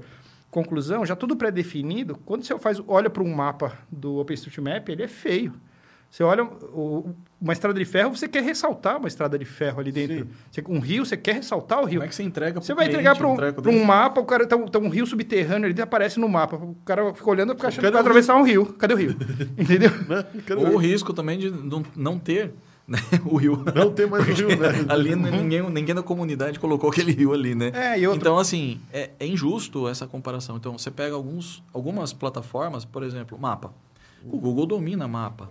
Então, o Google é dono do, do mapa, ele é dono do, do Earth, ele é dono do, do Waze, Do Waze, ele, ele é do dono de View, tudo. do- O Street View é um grande diferencial do Google Maps, né? Assim, quem consegue atingir o Google falando de Street View, quer dizer, ele faz um componente que se você como desenvolvedor precisar desenvolver um sistema de mapa, é muito tentador usar ele. E daí ele vende isso a um preço muito baixo. Só que tem um Né? detalhe. Você acaba tendo Ah, que acompanhar... mercado, porque ele é líder de mercado Então, e aí ele tá fazendo e- Mas dumping. quem é você nessa? E- Esse, Quem esse é, um você cenário que eu nessa? praticamente é abomino. software, né? Porque eu acho que você tem que ter a, a opção de escolher o que você deseja. Não, ok, mas você não tem o Open Maps? O OpenStreetMap tem. Boa sorte com o Street Open Map. Eu, é- montei, eu montei uma plataforma lá para Sorocaba, por causa de um decreto lá do, do prefeito, quando estava a briga entre Ubers e taxistas lá na Uhum. cidade. E eu montei uma plataforma. Ele tem os dois tipos de mapas na minha solução. Foi um aplicativo em Ionic e eu tenho os dois mapas ali dentro.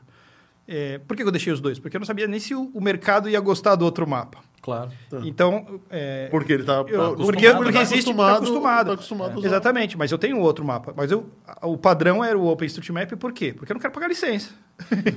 Entendeu? Sim. Eu quero ter essa liberdade de, de. E outra, porque tinha um- uma motivação a mais que lá a ideia era que essa solução ela tivesse integrada com o conceito de cidades inteligentes, que é uma.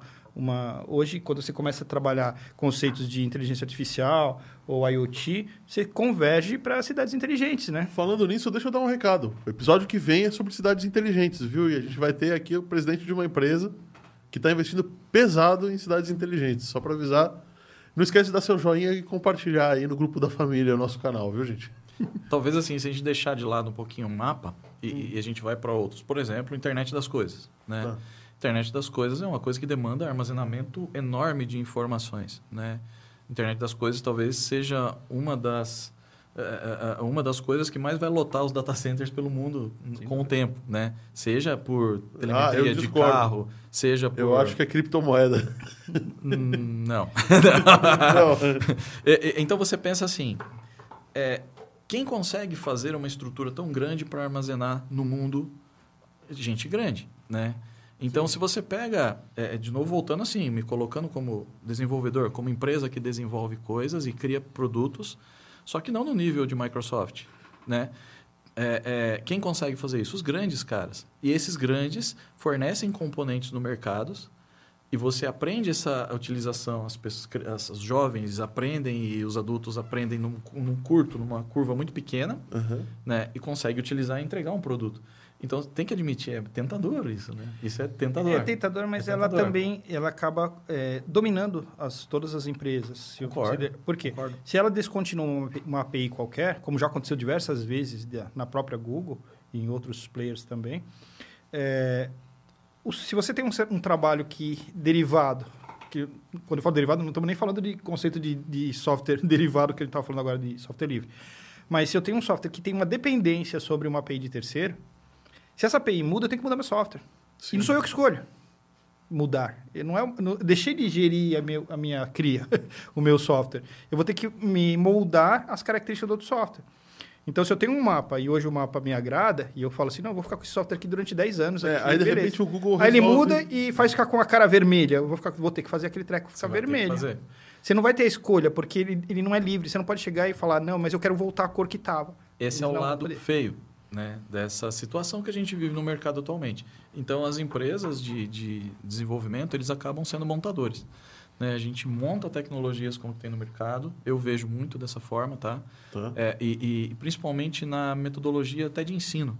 Se você vai, no- vai ver cursos, se você vai em eventos, é, o que você vê é um monte de gente te incentivando a consumir. mais perto do... né? É, é te incentivando a consumir coisas e não te ensinando a criar coisas.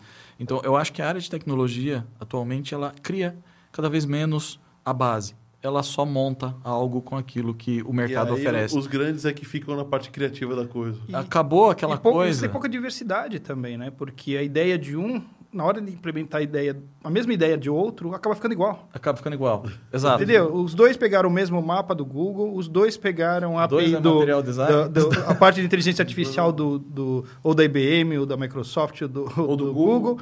E aí, se você coloca o mesmo comando de um, dá, sai no outro igual, a resposta do. Pensa da- no- Você cria uma, uma BIA tempo, nova, né? sai igual. Pensa na inteligência artificial que a gente tanto ouve, tanto É, não vai ter várias inteligências artificiais, vai ser a mesma com TensorFlow. cara, várias caras. Vai ser a Qual Bia, é a, é, a, é a Maria com, É. com outro cabelo. Quantas, quantas empresas no mundo devem usar TensorFlow para fazer, sei lá, machine learning, por exemplo? Exatamente. A maioria, deve É ser, a maioria. talvez. Então, o TensorFlow é como é uma ferramenta para Ah, explica você... aí o que é O TensorFlow. que, que é? né? Bom, tem...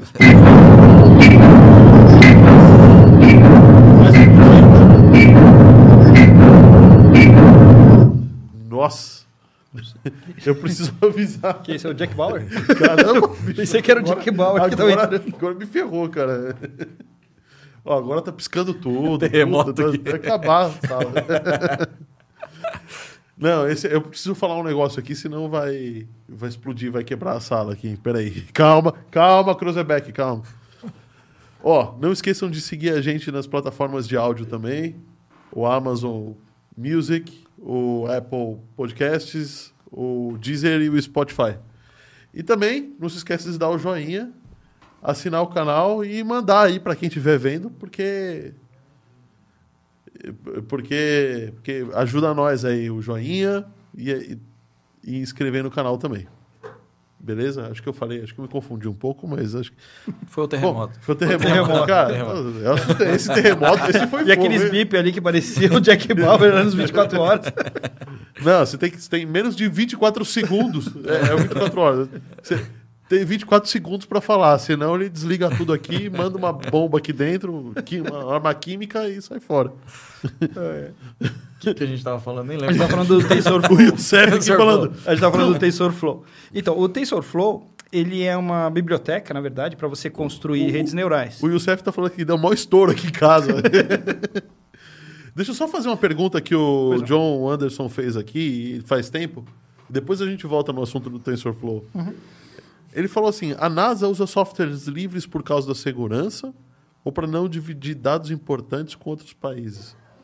Eu não, de verdade. Na verdade, a NASA, ela, ela usa tudo de todo mundo. Ela usa a solução da Microsoft, do Google, de todo mundo. A NASA é um lugar onde é, tem Onde tanto tem- conhecimento, eles usam tudo de todo mundo. Então, nem é tanta referência assim.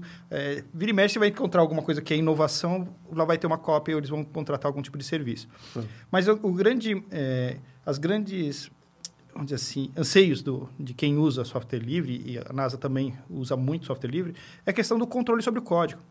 É, ela tem que ter o código-fonte para fazer alguns tipos de operações. Então, por exemplo, quando você vê os nossos robozinhos O aí, rover lá na- o na- rover, tudo, quase todo mundo usa Linux ali dentro da implementação. Por quê? Porque se falhar alguma coisa, tem que resolver rapidamente. Não vai poder chamar um consultor Microsoft Não- e, não e fazer um contrato, um Microsoft ir NDA. lá para Marte e resolver o problema. É, Não e o- Não, e outra, pensa assim, imagina as seguro, restrições. Seguro é saber como funciona, certo? Pra você saber como funciona, você tem que saber o que tem dentro. Tem que saber o que tem dentro. Então, uma E caixa aí- preta, assim, não adianta você comprar lá um software que você não sabe como ele funciona. Se Ou ele seja, tá mandando Imagina se o rover trava lá e você É, travou, apertar fica- o botão, né? É, e a bateria vai acabar. Você tem que resolver daquele tempo, porque se Sim. não resolver, ele vai ficar lixo, vai virar um lixo espacial. Pois é, né? Bom, era isso. Então vamos voltar ao, ao, Ao ao TensorFlow. TensorFlow. Então, o TensorFlow é uma biblioteca para você fazer é, aprendizado de máquina. né? Uhum. Então, ela tem várias, vários recursos ali. E, em especial, é, é, a gente, quando a gente encontra alguns modelos de inteligência artificial, quase sempre eles acabam sendo implementados usando essa, essas bibliotecas ou um formato da qual ela s- eh, serve para representar, por exemplo, os pesos de uma rede neural. Tá. né? Então, só para o pessoal entender um pouquinho o que é uma rede neural, e pensa na rede neural como sendo uma, uma versão gigante né, de um...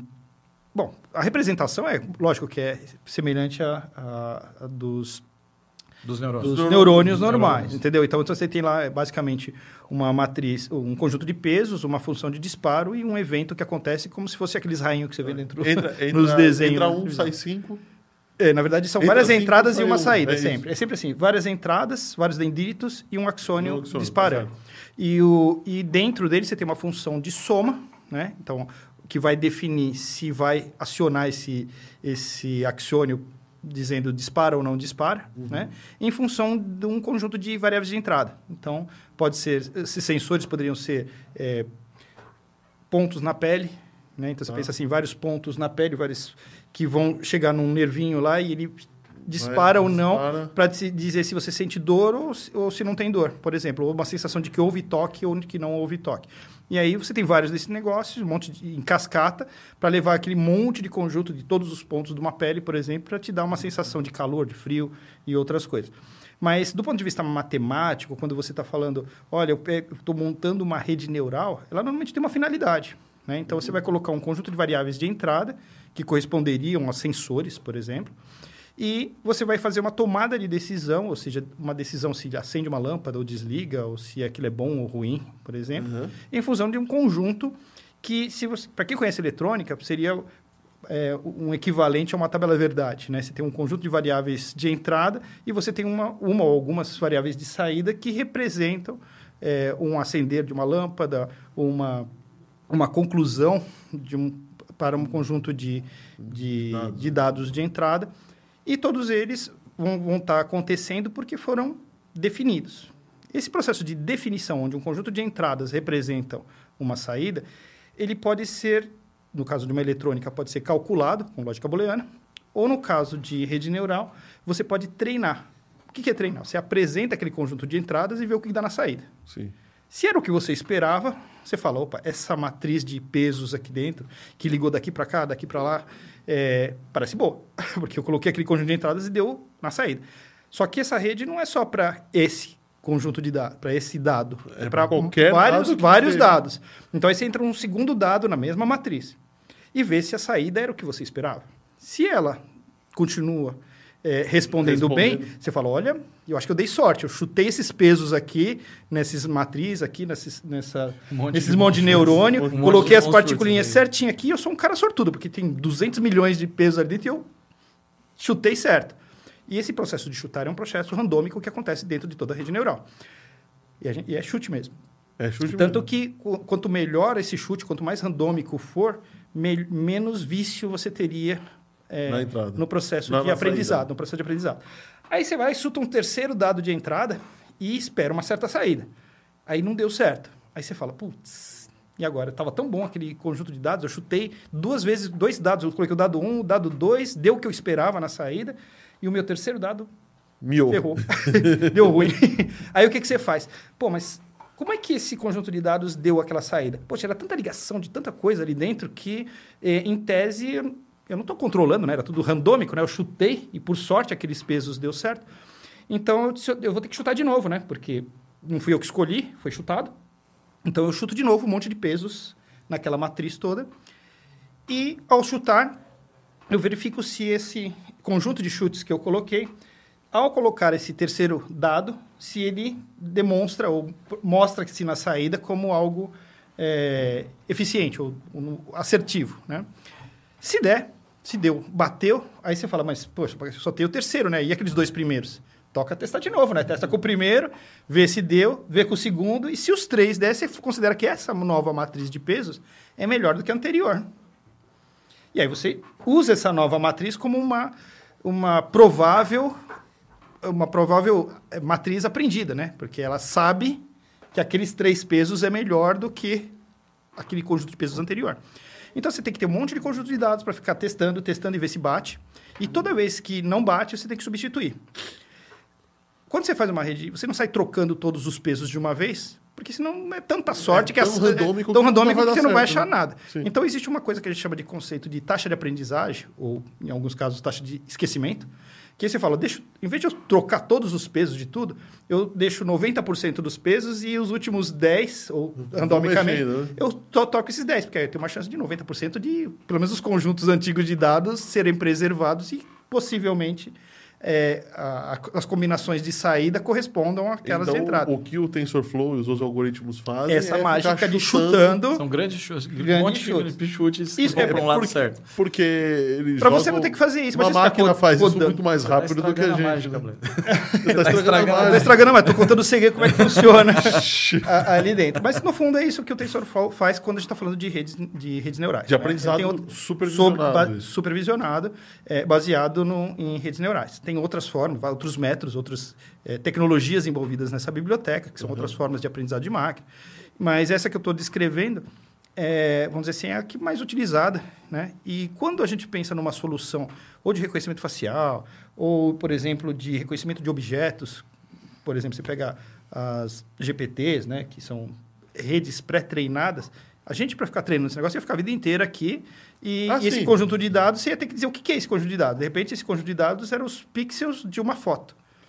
Né? E você disse se aquilo é um gato ou não é um gato.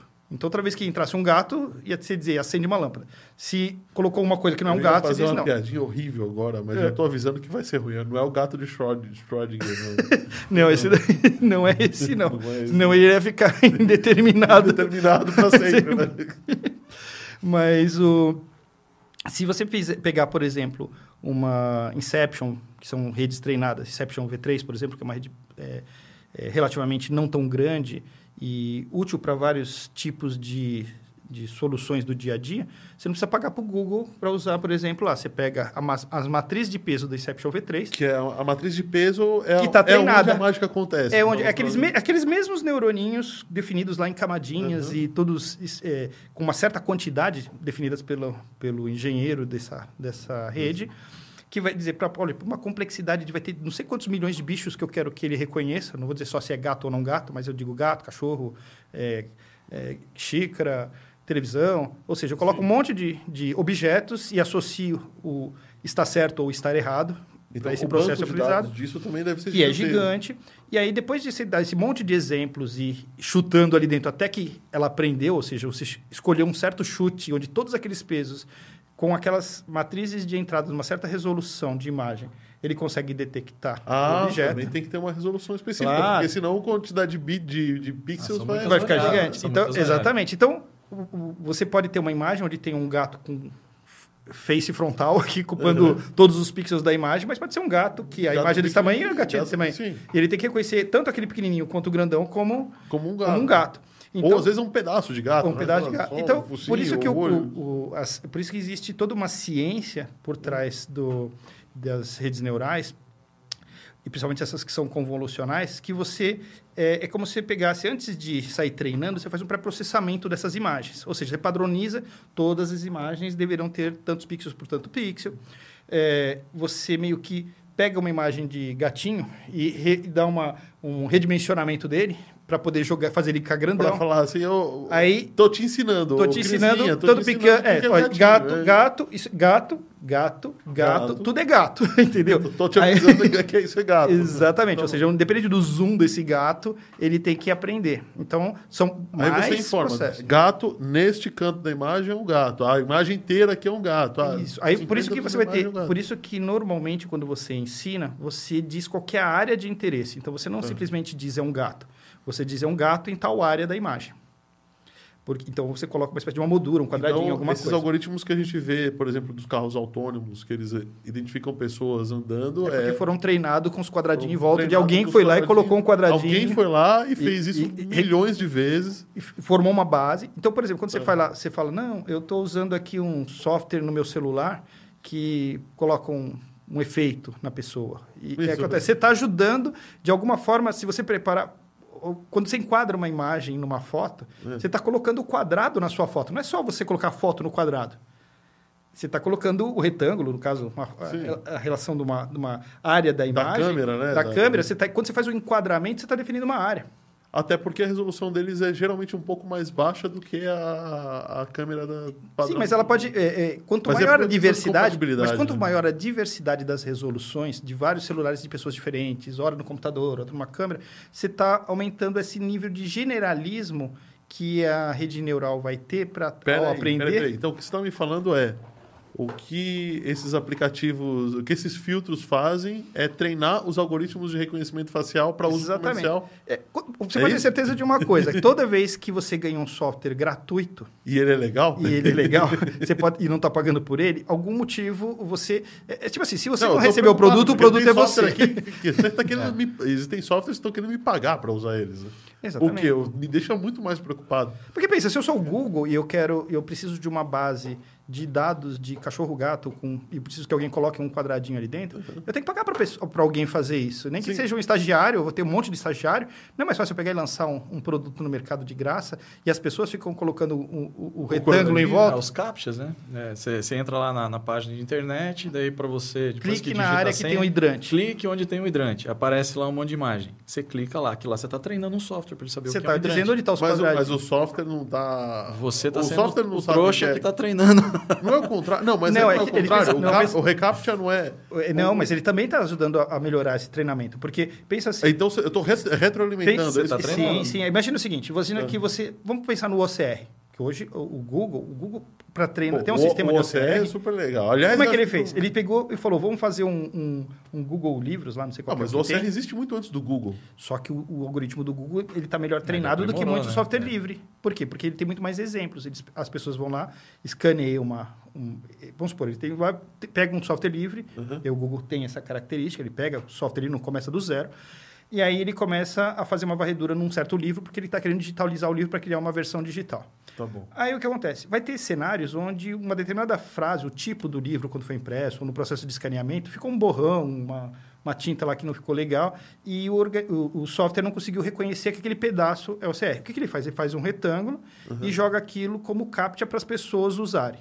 Aí você fala, mas como é que a pessoa vai usar aquilo se nem ela sabe que aquilo é um C cedilha, um J, um K? Ela não faz nada, ela só pega a sua opinião e mais de 200 mil pessoas que vão ver aquela imagem e o que Mas 90 como é que ela valida? Porque se porque o se a maioria tá das errado, pessoas. Aí ele vem de novo para você. Vem um outro para você, não vem? Aquele primeiro que você achou que você errou, não é que você achou que errou, é que ela também não sabe o que, que era. Ah, só que ela pegou aquela informação só. sua E eu achei e mais. que eu- Parou com um monte de gente. Não, às vezes você tá com a, a palavra estava certinha, você digitou, você falou, será que eu digitei errado? Não, Não, é porque sim, realmente realmente. você e mais as 88, 80% não das pessoas. Se, ela- dizendo- se houver um consenso de 80% das pessoas, É. 60%, se passar de 66%, você já está dizendo que é, é dois sigmas ali, de, um sigma de, de, de confiança. de confiança, para você já é, já, já é o suficiente para você usar ele como captcha para o próximo.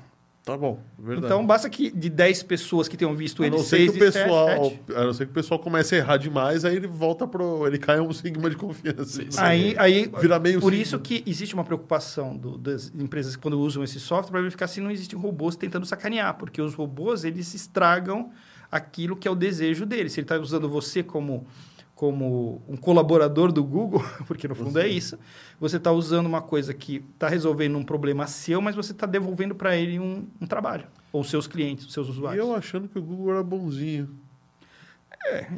É uma empresa, né? É uma empresa. É, é assim, se a gente sair de dentro da caixinha e olhar a caixinha pro lado de fora, Tá. né, de tudo isso que a gente está falando, assim. Vamos pegar esse exemplo que o Blanes colocou. Né? É, se você está utilizando a ferramenta, você está tendo um trabalho desgraçado para fazer isso, para reconhecer o gato, gato, gato, né? Uhum.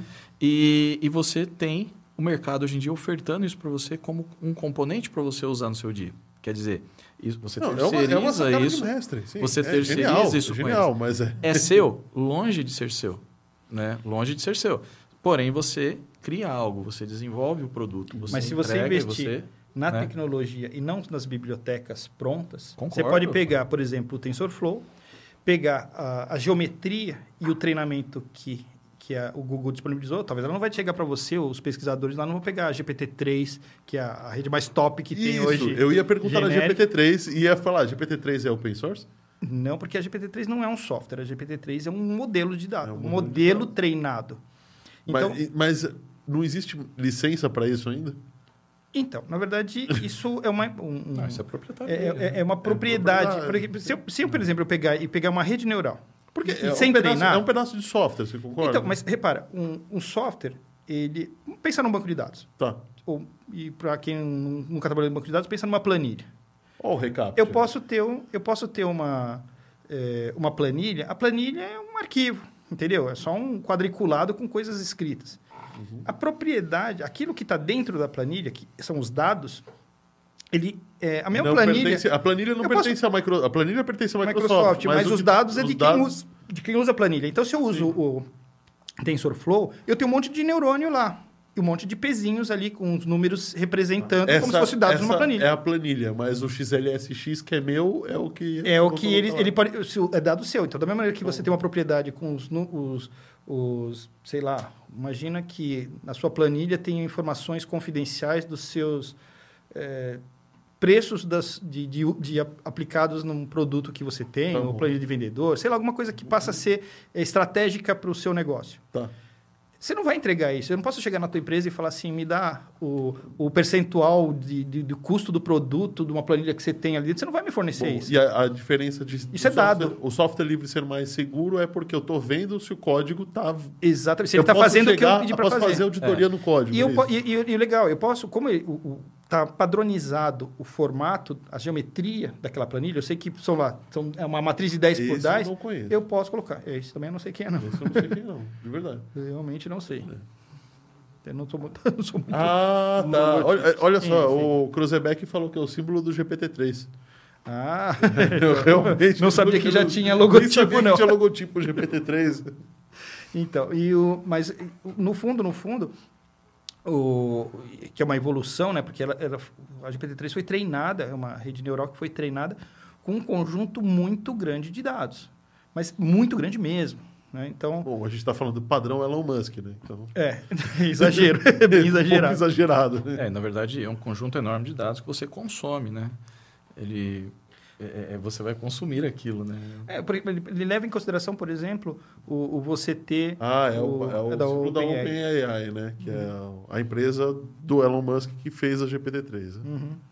Então, o, mas no fundo, o, qual que é a, o que, que eles te entregam como software? A estrutura da rede. Como O treinamento ele te é entrega. problema teu, o problema é tanto tre- Problema é é seu. Mas, por exemplo, se ele, por exemplo, eu pego, vamos pensar no do Google lá, a, a Inception V3, por exemplo, que era Uhum. a última que tava, o pessoal está usando para reconhecimento. Quando você usa aquele tem um software do Google que tem você faz reconhecimento de- pela câmera, você vai lá e escolhe Sei. é o Google Glass. Aliás, Google Glass. É Glass, é isso. Google então. Glass. Aí Olha, você- eu, eu achei um barato que eu. Google Lens. Google Lens, Lens, isso. Google Google Lens. Lens. Google Glass é o, É o óculos. óculos, É isso. Você não deu nada. que não deu nada. Eu, eu achei fantástico. A hora que eu fui. Eu, eu, eu tô, tava montando um jardim no, no- no fundo da minha casa. Uhum. Eu fui comprar umas plantas. E eu virei pro cara e falei, pô, mas como é que é o nome dessa planta? Ele pegou o celular, usou o Google Lens Uhum. E aí apareceu. e apareceu. Pô, é, olha aonde, aonde tá chegando a... É, virou uma passividade, né? Virou Virou, uma- uma coisa natural. É tão natural que o vendedor de planta, que você vai... Se vira pro cara e fala assim, você sabe que isso daqui usa um algoritmo de inteligência artificial com não sei quantos milhões de neurônios treinado por milhões de né? pessoas? São 500 e tantas camadas de, de, É, de, de- no, no, no- Isso, Esse é o. Instagram IA? Esse aí também não sei quem Eu acho que é do Lens esse, né? Esse é o Google O Lens. Lens? É capaz. Tem, uma, Parece o tem formato de, de, É. de câmera, né? de Polaroid. Rede Globo É. do futuro. Mas, quer dizer, então se você quiser, por exemplo, não pagar para o Google, e se você olhar também, eh, todas essas redes, como ela está com a geometria pré-definida e ela tem um conjunto de treinar, já está treinado, nada impede que você continue o processo de treinamento em cima dessas redes. Então, vamos supor que você tem uma rede que sabe reconhecer cachorro e gato. De repente, você pode treinar mais um animal. Entendeu? E ele continua reconhecendo cachorro, gato e mais alguma outra coisa. Mas então eu sou Você obrigado a, a- E não pagar nada para ninguém. Você só pega, pega uma rede pré-treinada e continua treinando. Mas eu não estou treinando ela na minha casa, estou treinando ela dentro, da, dentro do servidor dele. Se você está treinando, você Poderia. está ajudando a treinar, porque Eu você está fornecendo os seus treinar. dados Eu para poderia treinar dentro do ambiente dele, assim como poderia treinar isoladamente. Isso, por isso que eu falo que o- se você não quer ter essa dependência, quer seja com. Porque se você ajuda os outros e depois vai ter que pagar para fazer. Pra usar? aquilo, É- poxa, pois é. fizesse para você e tivesse o, o, é, ah, o controle sobre aquilo. É, quando a gente pensa em, em um mundo onde. pensa social, o teu exemplo que você acabou de falar, você disponibilizou para um jardineiro o, o- um recurso que ele recurso. certamente não iria ter. E provavelmente ele nunca iria comprar um software para fazer reconhecimento de, de, de planta, porque a probabilidade dele usar isso aí é uma vez a cada, sei lá, uma vez por ano. Então ele não ia ter essa necessidade. Ele não pagaria por um software desse tipo. Mas se você faz isso e ele virou uma, um efeito colateral do processo de treinamento, é, aquilo se torna um produto e ganha um nome e, e a- valoriza as ações do Google. Deixa eu só dar um recadinho aqui, viu, gente? A gente está em busca de pessoas e empresas que queiram vir aqui contar a história. e talvez até patrocinada, ajudar a gente a pagar a pizza para a galera aqui, a cerveja. E, mas enquanto a gente não tem, se você puder ajudar a gente, o QR Code está passando aqui embaixo ó, na tela. Abre o aplicativo do banco e você pode nos ajudar fazendo uma doação aí de, de qualquer valor. Tá? Tem um valor pré-definido, mas você não é obrigado a obedecer esse valor, então fica tranquilo, seremos muito gratos e seu muito obrigado. Ah, tá Não tem valor pré-definido mais, não. Agora você digita aí. De, a partir de 5 mil reais até 20 milhões, está tudo bem. é, então, galera, agradeço demais se vocês colaborarem. Nosso muito obrigado. Vai no próximo programa para vocês. Valeu? Então, sobre o que, que nós estávamos falando mesmo? A gente estava falando sobre a OpenAI. Aliás, eu vi, falando em OpenAI, eu vi um exemplo que nós que somos todos garotos de programa, né? eu vi um, um, uma, uma coisa sobre a OpenAI que, que me deixou muito preocupado. E quando você fala de construir software para os outros, ninguém está mexendo no teu quadrado, mas a, a, existe algum alguém que fez uma brincadeira com eles que você simplesmente digita literalmente. Eu quero um botão em forma de melancia com, sei lá, as sementes azuis escrito clique aqui e programado em, sei lá, em Java. Ele faz o botão e te dá a é, isso é uma tendência Pô, de, no agora... futuro o, os programadores já não vão existir. Você vai o, o, a pessoa que deseja alguma coisa vai começar a solicitar começar como, a solicitar. como se estivesse falando com a, com a faxineira, ah, arruma o quarto, faz o quê? Ou, ou outra Alexa, coisa que faz, é... Alexa. Alexa. faz um RP. o, mas é ou, ou a, a, também usando a, algum outro algoritmo da OpenAI, eles criam tem um cara que falou assim: "Ah, eu quero que você desenhe para mim um rabanete é, de gravata andando com um cachorro. E aí ele desenhou, fez essa experiência, ele desenhou. Uhum. Aí depois você fala, e ainda com, com observação de contexto, né? Troca o rabanete por um Pikachu. Uhum. Ele desenhou o rabanete, pro, trocou para o Pikachu. Ah, agora o cachorro tem que ser verde com patas azuis. Tá. Uhum. Aí você pesquisa no Google essas imagens, Estou dando qualquer exemplo. Uhum. Né? Você pesquisa no Google essas imagens, essas imagens não existem. Realmente foi a IA que foi pesquisar no, no, em alguma base de dados, provavelmente no próprio Google, uhum. o que, que, era um Pikachu, o que, que, era um rabanete, o que, que era uma melancia, o que, que era. E, e, criou esses dados. É, porque são, são, são inferências semânticas no caso, né? Então, e, e você está criando meio Olha que agrupamento. Aí. Só falta um clique aqui. É, no fundo, para a máquina, ela não sabe o que é uma melancia, né? Ela, ela é um rótulo associado a um, a um conjunto, a um de, conjunto pixels, de atributos. De pixels, é, atributos pode ser uma forma geométrica, pode ser um conjunto de cores. Então, ela vai aprendendo fazendo associações. Olha, quando fala é, melancia, num primeiro momento ela não sabe que são bolinhas pretas ali de sementes num fundo vermelho com uma casca verde. Não, igual. ela vai procurar o que é melancia primeiro. Né? É, ela vai tentar, vai, vai tentar contextualizar aquela palavra, depois ela ah, vai ver se ela aparece. No Google Custom Search, escrever melancia. É, vai começar, vai, aí vai, vai cair num outro texto que talvez descreva a melancia com outro significado, um outro contexto, sei lá, e pode aparecer aquilo como é, uma é um bom exemplo para falar, mas de repente se fosse um coração, você poderia ter um sentimento associado, né? Que melancia, ah. acho que não tem, consigo ver nenhum sentimento associado à melancia, mas é uma galinha. Mas, é, por exemplo, já fome, fome. fome. Então, se você se, se você é, permite essa extrapolação das palavras, né, do significado das palavras, começa a surgir as correlações. E aí, quando elas se extrapolam para as imagens, você, você, ela pode é, fazer essas associações e os mixes delas, né? Da mesma maneira que você pode fazer uma frase ser uma, uma associação de um contexto de várias palavras, né? Representando um sentimento, um momento. Então...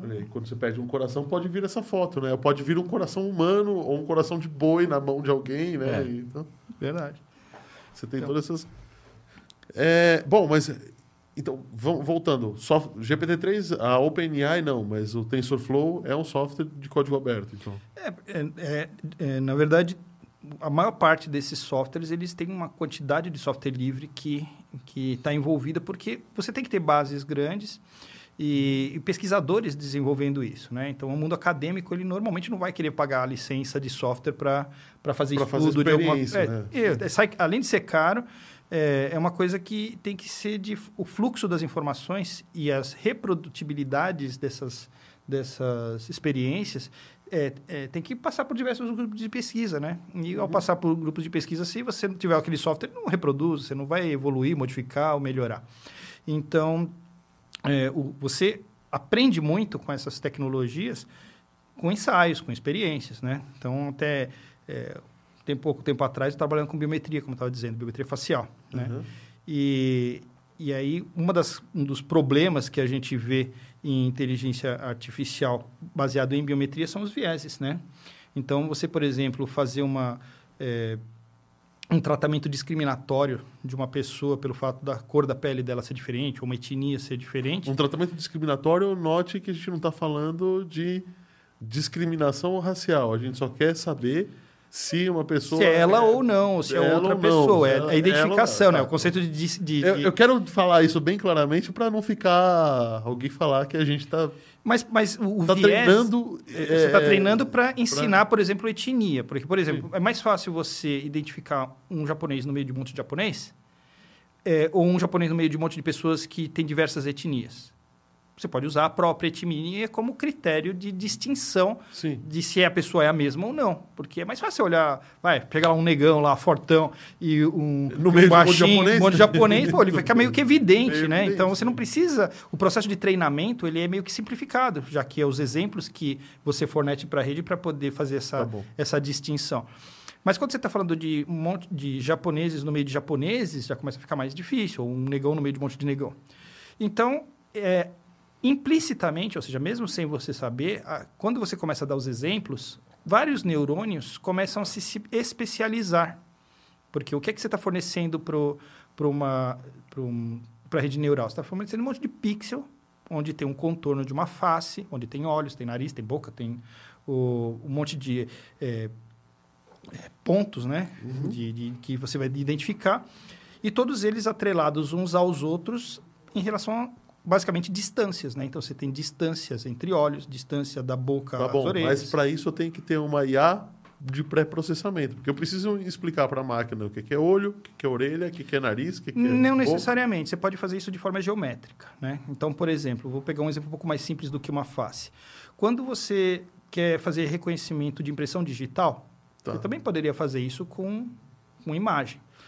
Mas você faz uma técnica de pré-processamento. O que, que você faz? Você pega a impressão digital, você olha uma impressão digital, vai, talvez uma criança desenhasse uma impressão digital como sendo uma espiral. Mas ela não é uma espiral na prática. Uma, ela é normalmente várias bifurcações, que se você olhar com detalhes, você vai ver vários, vários tipos de bifurcações e você tem um contorno espiral a minha mesmo. já está apagada de tanto digitar no teclado. e, o, e aí o que acontece? Então, uma das técnicas que você pode fazer para identificar impressão digital, o que, que, é? Você pegar e tirar foto da impressão digital, é, ignora os, os diversos tons que vai aparecer nessa imagem e transforma tudo em linhas, tudo com a mesma, com a mesma tonalidade, mesma uhum. intensidade. Vai fundo branco, risquinhos em preto. É isso que o celular faz. Exatamente. Só que aí o que você faz? Você pega e substitui, toda vez onde tiver uma bifurcação, você substitui a bifurcação por um ponto e tira todas as linhas. Você vai ter, obviamente, agora um conjunto de pontos no lugar da, da, da imagem da sua impressão digital. Uhum. E aí traça retas entre esses pontos. Você vai reparar que essas retas vão ter ângulos e cada reta tem uma certa medida. Os ângulos, não importa se você der zoom nessa foto ou não, os ângulos permanecerão os mesmos. Os riscos Sim, mudariam porque você deu zoom, mas os ângulos não. Então, se você simplesmente usar algum critério do tipo, a partir do centro da imagem, da direita para a esquerda, eu começo a, a, enumerar os ângulos, ou simplesmente pego todos os ângulos e coloco em ordem crescente, eu vou ter um conjunto de números que correspondem para cada pessoa, para aquela pessoa. Impressão digital. Exatamente. Então, é lógico que esse algoritmo que eu estou sugerindo aqui como de distinção talvez funcione para a nossa sala aqui, que vai ter uma certa quantidade de pontos limitadas, um certo número de ângulos suficientemente diferentes uns dos outros, que vai, de maneira bionívoca, vai distinguir eu de você, do Fernando e de quem mais estiver por aqui. Agora, talvez ele comece a falhar se eu pegar o estado de São Paulo. Porque vai ter várias pessoas que vai ter a, a impressão digital dela muito parecida. Muito parecido. Ou o próprio processo de aquisição dessa fotografia não estava com a resolução onde as distâncias ficaram ligeiramente diferentes e isso mudou o ângulo. O cara botou o dedo torto, apertou mais, Apertou mais. menos. E aí você vai ter confusões, né? Então você vai ter os falsos positivos e os falsos negativos. Então, esse algoritmo que eu estou sugerindo aqui eh, vale, por exemplo, para você fazer um identificar uma pessoa e fazer um cartão de ponto. Esses so- softwares que você usa em Arduino, lá, aqueles hardware que consegue ca- cadastrar 200 assinaturas, eles usam eh, assinatura 200, eh, 200 impressões digitais. Eles usam essa técnica na maioria das vezes. Então, eh, você tem nada mais, nada menos do que o- uma distinção. Né? E, e repara que esse algoritmo que eu estou falando também, que, que eu acabei de descrever, ele é invariável por rotação. Os ângulos, não Ah, sim, importa porque que eu Não giro... importa onde eu giro, o a dedo- diferença entre os ângulos vai ser o mesmo. Isso, os ângulos continuam os, Os mesmos e, quando, e, e a ordem fica igual. Então, não importa o, o quão a, a minha foto, é, que zoom que está esse isso, e não importa também se o meu dedo está ligeiramente girado para a direita, para a esquerda, não importa. Por quê? Porque eu estou simplesmente pegando todos os ângulos e depois eu coloco, elenco eles em ordem crescente, por exemplo, e isso vai ser único. E, então, essas questões da, invaria, eh, da invariância por rotação ou translação são... É, repara, se eu jogar para lá, para direita, para cima, para esquerda, o dedão também continua valendo, porque os Sim. ângulos continuam igual. E isso que faz com que o, o- o- não importa o jeito que você coloca o dedão em cima do, do, do, do, do sensor Do de sensor. pressão, ele continua funcionando. Você fala, Pô, como é que ele sabe, né? E, na verdade, no fundo, é isso que ele fez. E a mesma coisa vale para, por exemplo, quando você está trabalhando com, ID pro- o Face ID. Então, uma, eh, nos meus trabalhos, eu- uma das coisas que eu descobri é uma, que algumas características elas são muito fortes em relação à, etnia. né? Então, uma delas é a razão da distância entre a sobrancelha e o centro dos, dos olhos.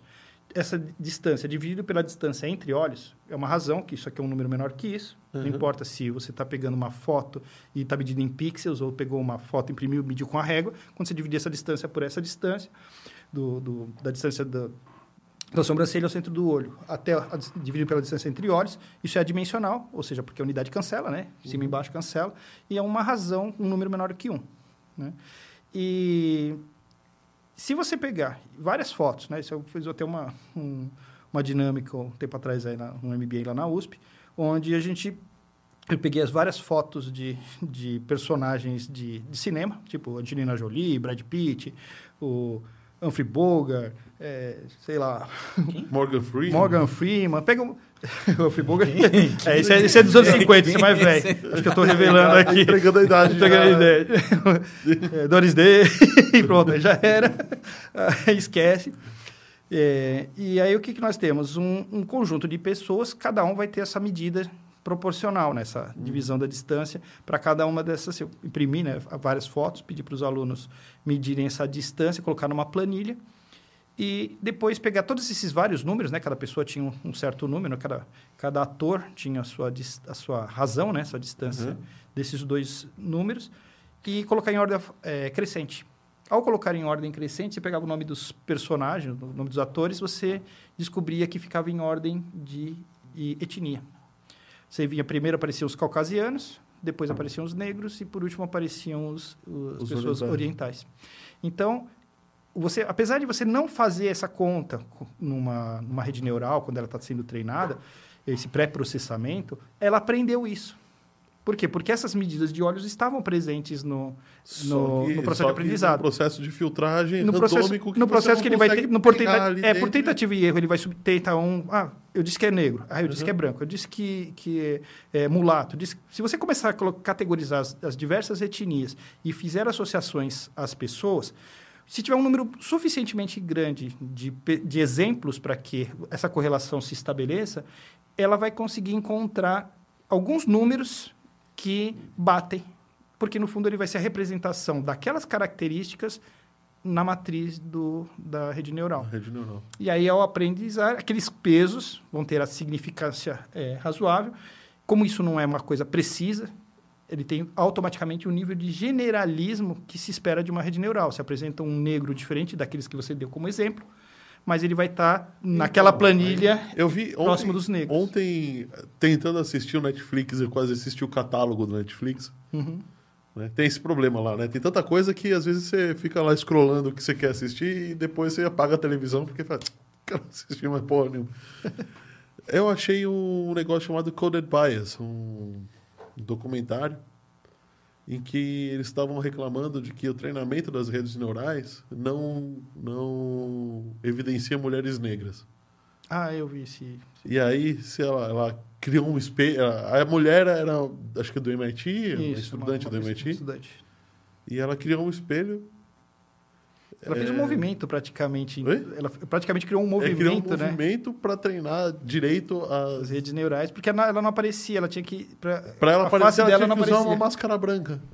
É, não É, isso é aparecia. uma coisa, Mas isso é é- uma coisa que tem muito a Mas evoluir eu acho que ainda, isso né? daí é um pouco de, de gente- ativismo político. É, também, ativismo político, é? porque na verdade isso na verdade nada mais é do que um bug. Sim. É só um É um bug. bug. É só um bug. Bug. Só que ele se Não, que- manifesta. O que ela tá falando coisa aqui pode se é um manifestar numa- que É uma coisa que não evoluiu ainda. Não, não- é- é- isso, eu chamo isso de, de embrião de algo que um dia vai ser legal, talvez, mas hoje Mas ainda é, é que muito existe- básico, né? Então, pode, a gente vai encontrar vieses né, de treinamento quando o conjunto de dados que a gente está utilizando ele é incompleto. Então, se eu só treinar é, com faces de brancos e japoneses, por exemplo, e orientais, Uhum. E nunca ter apresentado uma imagem de um negro, ele talvez observe simplesmente alguns outros atributos, de repente distância do nariz, para o tá queixo, alguma coisa assim. errado, né? E aí ele, ele usa esse outro critério para distinção. Aí você apresenta uma pessoa de um conjunto de dados completamente diferente do que foi treinado, ele vai continuar olhando aquela distância de nariz e, Sim. e boca. E aí se ele está numa Porque categoria tá de que aquilo... retreinando, né? No É, final das contas. Imagina, você treinou, você treinou gato, cachorro, mulheres, homens, entendeu? Aham. E aí você mostra uma outra coisa que não tem nada a ver.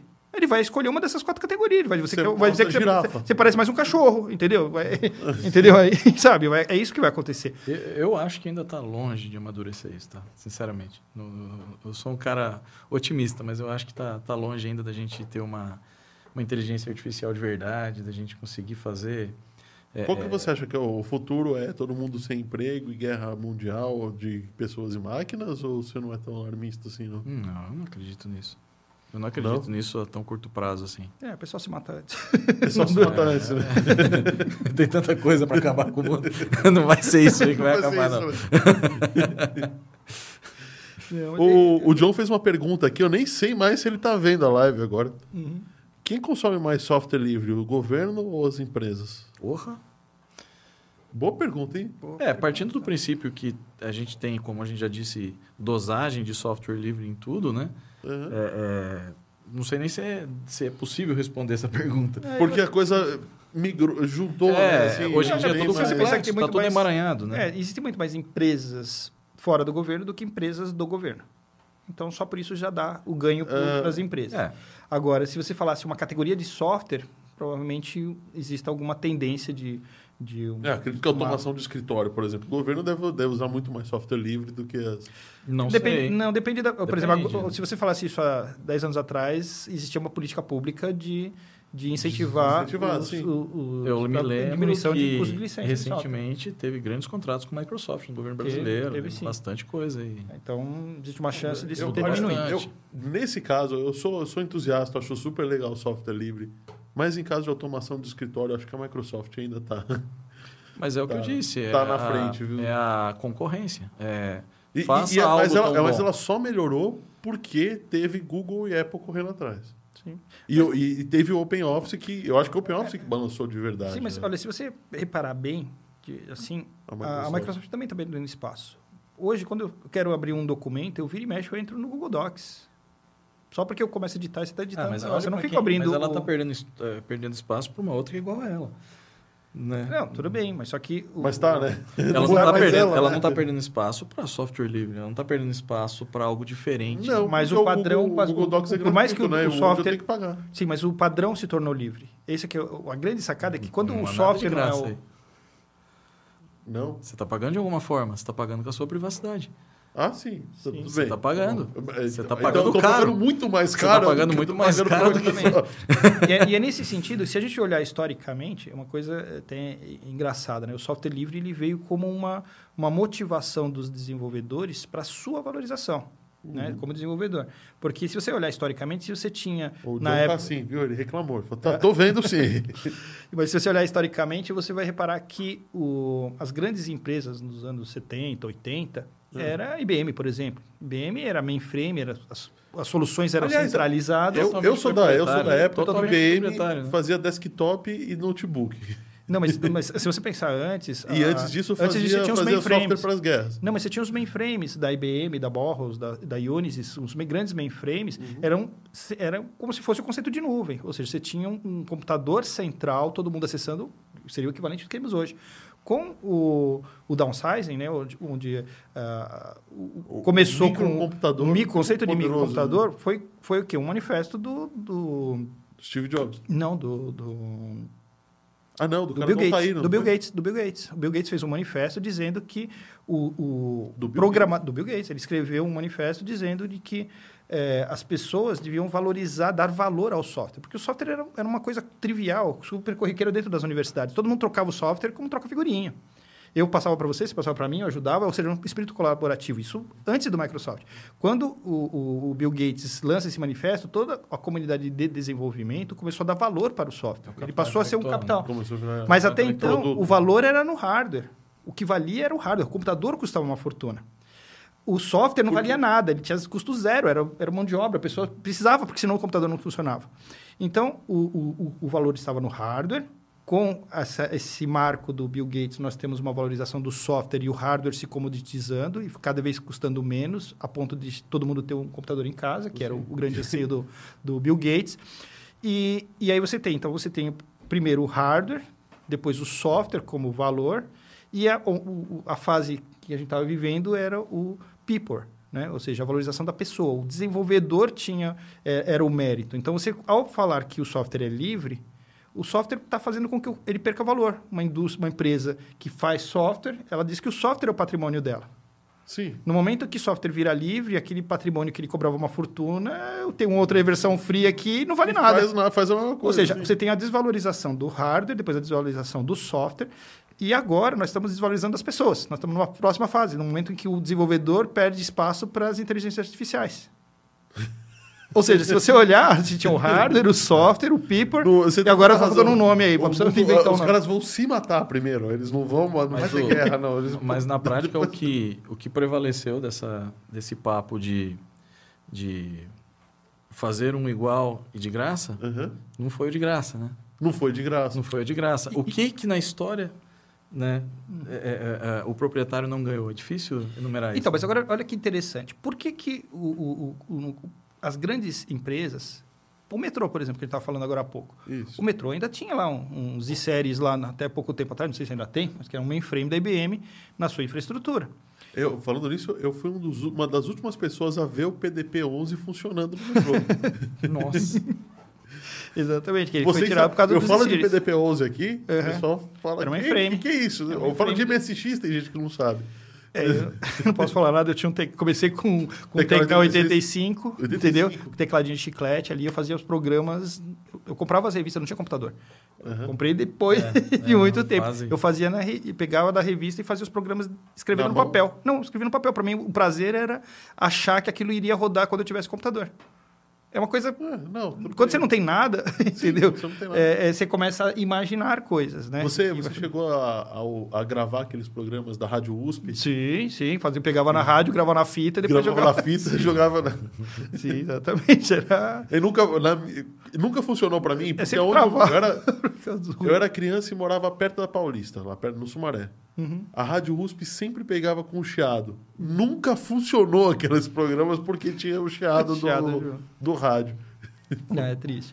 E, mas é, uma coisa que, até puxando um pouco dessa questão da privacidade, Sim. o- uma das dificuldades do downsizing era o discurso da própria IBM de que você vai entregar para o seu usuário todo o poder computacional, a sua privacidade da sua empresa, ou vai centralizar. Pensa, ó, você está ali, está tudo centralizado na IBM. Sim. Aí foi tudo, todo mundo falou, não, eu abro mão, pro abro mão para desktop. Aí ficou tudo aquela bagunça. O, o- a pessoa que é a sua secretária, ela tem, o computador não é do dono da empresa, é da secretária, porque tem lá um, um papel de parede do filho dela que está ali na, na tela. Se você apagar aquilo ali, você toma uma bronca da, da, da Da secretária. secretária. Ou seja, aquilo não é mais uma coisa para produtividade, ela é- faz parte do, de um ambiente de trabalho da secretária. Entendeu? Sim. Então, é, você acabou tirando, deslocando o eixo do que era para ser produtividade, e aí você começa a ter os vírus aparecendo, porque as pessoas começam a ter comportamentos não corporativos, e, e, e você está é, tirando aquela centralização inicial que existia nos mainframes e descentralizou para o PC. Sim. O momento que nós estamos agora, já com essa virada do, do People, é um retorno aos mainframes, né? só que agora é. são as, é a nuvem, porque agora os mainframes você não vê mais. Cloud é mais bonito que mainframe. Né? Exatamente. e quem que motivou tudo isso? Quem que apoiou bastante o Linux para o Linux sair daquela, daquela etapa de criança? Até você pegasse o, o, o pegava a propaganda da da IBM nos anos 2000, 2005, por aí, é. era, era um menininho né, que se fingia que fosse, era uma representação do Linux como criança, que estava criança, como se a IBM estivesse dando a maturidade dele, ou a representação dele crescendo. Hoje ele já está crescido, está em tudo quanto é canto. Mas Inclusive rodando ela... sistema bancário, né? Exatamente, mas senão é. a IBM já tinha sumido, porque ela, a linha de hardware dela foi, foi vendido para a Lenovo, né? E virou Lenovo, na verdade, de pessoais, né? De pessoais. O, e, os grandes computadores, a IBM continuou fabricando. E ela continuou né? falando. E agora ela usa eles para ser o, o, o, Watson lá. O, quem... inclusive, já está fabricando computador quântico, né? O que me deixa um pouco até preocupado. Ou seja, ela resgatou aquilo que ela tinha perdido que era com o downsize dela, né? Exatamente. Então, então, todo é, esse movimento. É sempre nos extremos, né? Agora acho que a gente chega no equilíbrio, espero eu. Porque a, a nuvem não é a solução para tudo e estar tudo local né, também não é a solução para tudo. Imagina então, você ter, ter o, o bom senso o, o é celular, o meio, né? O celular hoje não funciona sem nuvem. Sim. Né? Hoje a gente não consegue, mas. Então, mas a gente hoje mas muita problema. coisa deveria funcionar. Não. não funciona por limitações tecnológicas. Não funciona por limitações tecnológicas. Não por limitações tecnológicas. Não é, cabe. Não... não cabe. Sim, porque, né? querendo ou não, é um dispositivo móvel. Eu, é a limitado. solução, eu acho que a Hoje, para você falar que isso aqui virou realmente o, o, a solução, é a questão da conectividade. Aí entra o 5G. Porque no momento é. que está todo mundo conectado, aí você pode dizer, ah, eu estou o tempo todo online, então isso aqui é só o meu terminal burro. Então, isso aqui pode ser na manhã só um browser, ele não precisa estar tá rodando nenhum poder de processamento e vai popularizar mais, porque você precisa de uma um treco de. Mas a única solução que a gente pode ter de segurança para isso é a criptografia, certo? Você vê alguma outra? Sem dúvida, forma? sem dúvida. Não existe. Não existe como a gente. Bom, mas a hora que chegar os computadores quânticos e se popularizar, quando chegar, quando chegar a criptografia, nós temos uma crise mundial, porque Sim. todo o sistema financeiro vai colapsar, todos os sistemas de criptografia morrem. Morrem um, junto? alguns segundos antes. Porque é eles que vão Ele vai quebrar a criptografia tudo. em um segundo. E aí o que vai acontecer? No fundo é que vai ter que surgir a criptografia quântica. Na verdade é uma característica do entrelaçamento quântico que é o, o quando você fecha um, um link de, de, de, com entrelaçamento quântico. Se alguém tentar o, o, o, conceito do man in the middle né o homem do meio uhum. interceptando uma comunicação não vai poder existir porque no momento que ele observar né? Aí entra o nosso gato de Schrödinger, né? que se no momento da observação você define um estado quântico, ele vai deixar de ser vivo para morto. É, não vai, você vai ter dúvida se vai estar morto fala, ou vivo. Fala para mim uma coisa, isso é uma dúvida pessoal e é, é para deixar todo mundo que está em casa assistindo a gente com, com o gato atrás da orelha. Conta pra gente a experiência do gato de Schrödinger. Como é que fala? Schrödinger? É Schrödinger. Schrödinger. Schrödinger. Então, o... isso aqui, estamos bem. Software livre para gato de Schrödinger. Viajamos, mas vamos lá. O gato de Schrödinger é uma, um modelo de, hum. de... Uma ideia, na verdade. É uma experiência mental. É uma né? experiência mental. E não sei se fizeram com o gato, que se, ele pode morrer, provavelmente vai morrer. Mas, ou, ou não, né? Morrer, né? Ou, ou não. não. Mas a, a, ideia é a seguinte: é quando você está querendo falar sobre sobreposições de ondas, estados de, que você não está definido ainda. Então, quando você tem uma onda, você tem que imaginar que a onda, ela... É, se você fala de... É que eu vou explicar isso sem, sem ter a base do a base. que é a mecânica quântica, mas imagine o seguinte, se você não pode é, ter certeza se alguma coisa simultaneamente, tá? A questão toda é o conceito de simultaneamente. Se onde ela está e em que velocidade ela está, ou seja, você tem um elétron. Se eu medir o elétron e falar, ah, tirar uma foto do elétron, Pô, se eu tirei uma foto, eu sei onde ele estava, porque ele ficou na foto. É, Mas na foto eu não consigo moeda, saber... tirei uma foto, eu sei. Aí eu vejo essa moeda em algum num momento, certo lugar. Eu sei lá, eu, eu, consigo dizer onde ela está. Então, Sim. fotografar permite dizer o, o, onde naquele momento. Então, Sim. momento do disparo, eu sei onde ele está. Só que a foto me permite dizer qual a velocidade que aquela moeda estava girando ou não.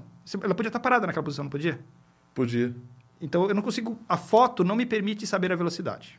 Então, a experiência Se do fotografar... borrada, ou você... Não, porque senão ela não é uma boa foto.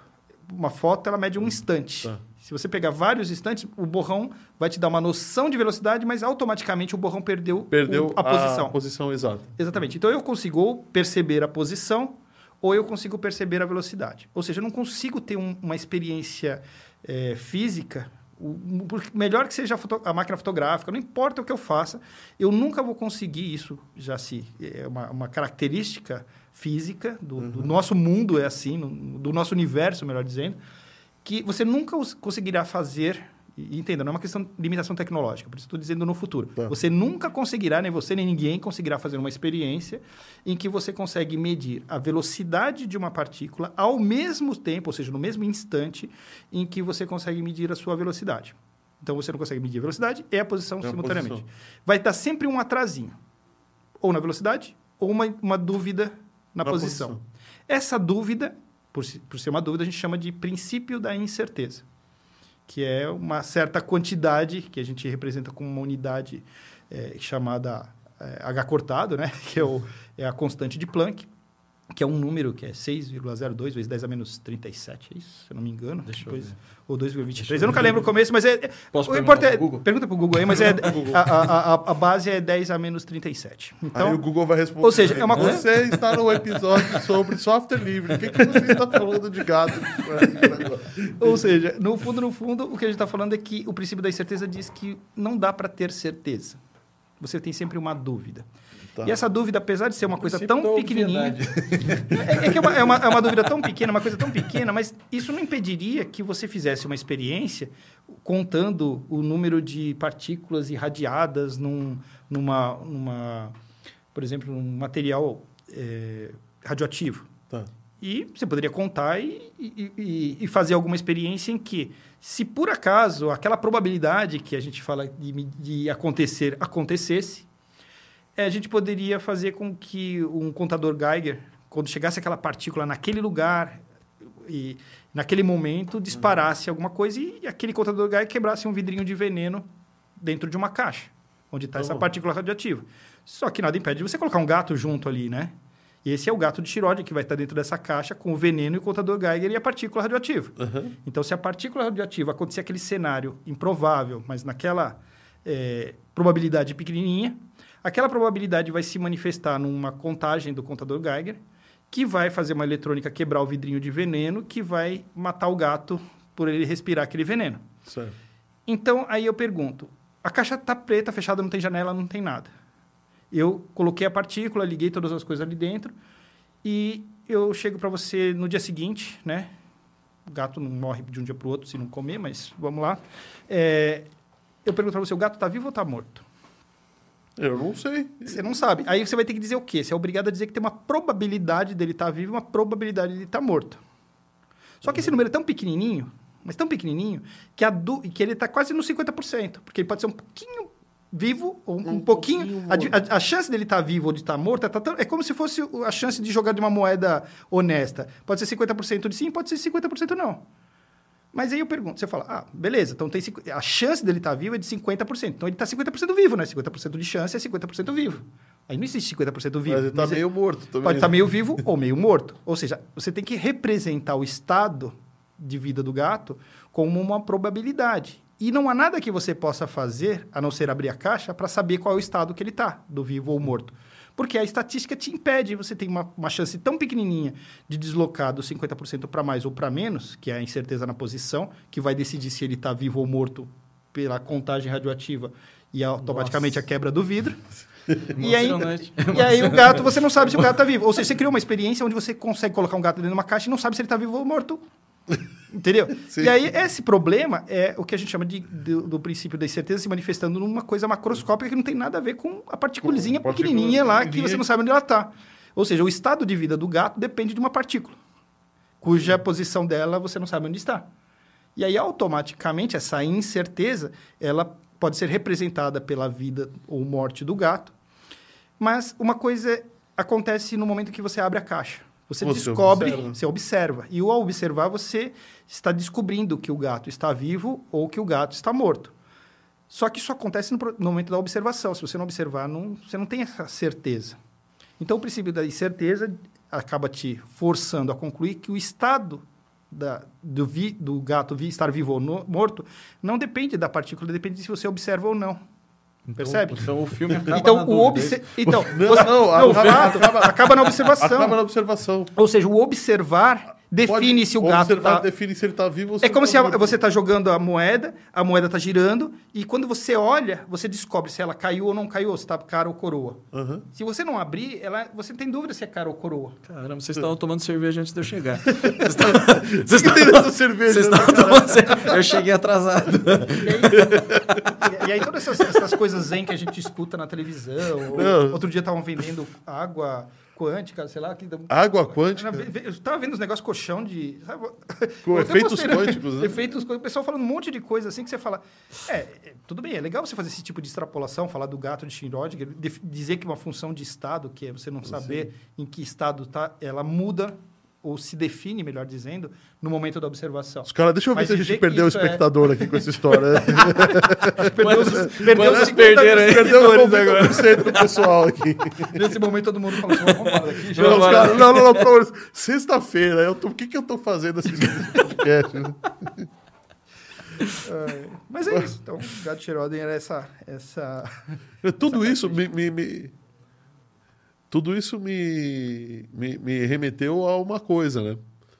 É, quer dizer, a, a pergunta foi porque a gente chegou nos computadores quânticos. Eu queria tentar dar um jeito de explicar o computador quântico, mas não vai dar, porque acredite se quiser, Ah, a gente bota faz mais umas 5 horas. Não, duas horas e meia de podcast já. Caramba!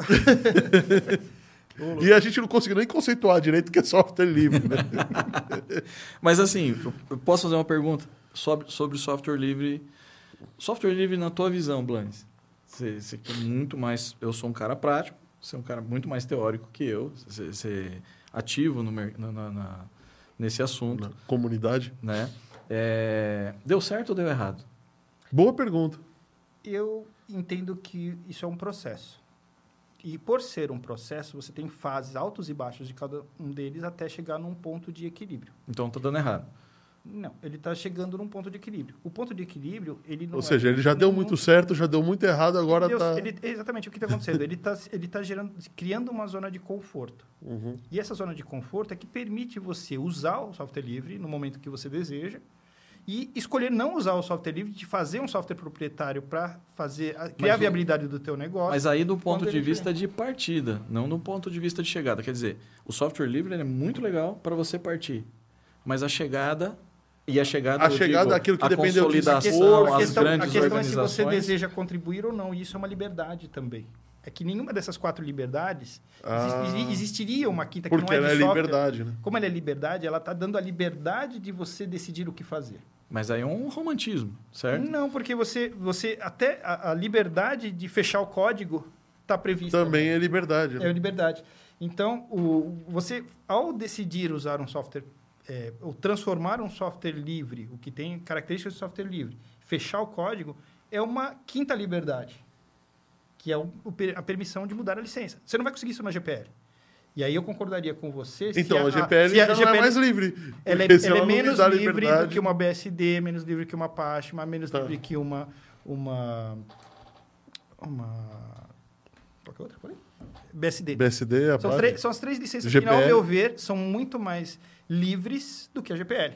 Eu gosto da GPL porque ela perpetua o software. Ela cria um, uma, uma, vamos dizer assim, uma, uma base darwinística para todo esse processo.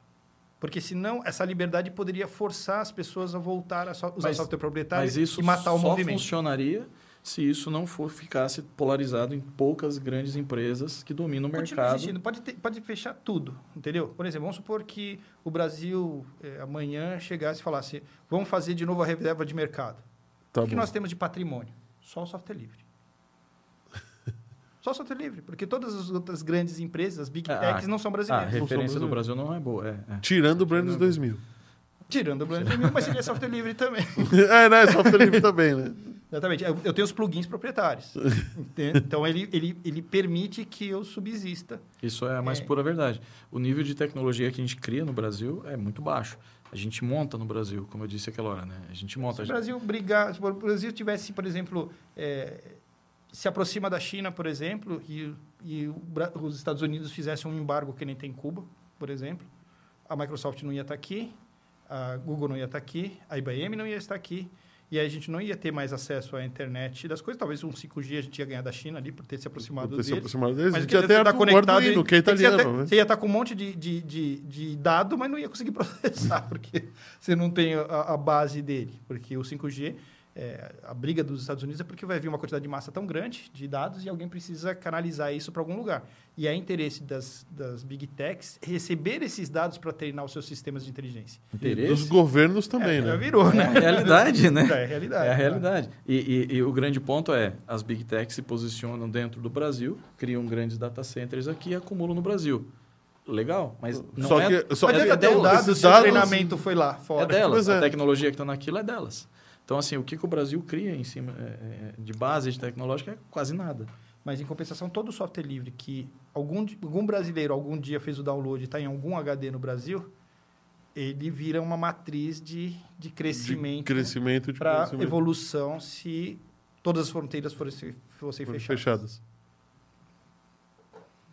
Poxa vida, acho que a gente. acho que, eu acho que tá bom, gente. a gente falou até sobre, sobre gatos e radiação por Eu, eu, eu não entendi a história do gato. Você podia contar de novo? Você... Obrigado. Olha, tem eu, eu vou falar que tem uns, lá no meu vizinho tem um monte. tá doando, inclusive. Pega um gato lá pra gente fazer a experiência. Aí veio, Ver veio os, os direitos dos direitos animais. né? Bom, mas. é, Fernando, fala pra mim. Que, que faz tua empresa no final das contas? E conta aí as suas redes sociais, teu site aí pra galera te visitar. Bacana. É, bom, a Axist, basicamente fazemos consultoria, assessoria e desenvolvimento de, de sistemas. Temos um produto chamado SimJob, é, é- é um produto que tem um, um lado que faz IoT, a gente foca muito em indústria, agronegócio. A, a gente também tem processos produtivos, organização de, de produção, organização de processos produtivos, apontamento fabril, integração com, com máquinas. Enfim, temos diversos produtos para esses segmentos. É, e, e também temos a, a, outsourcing, é, suporte e sustentação de sistemas também. né? Esse, é, esse é nosso foco.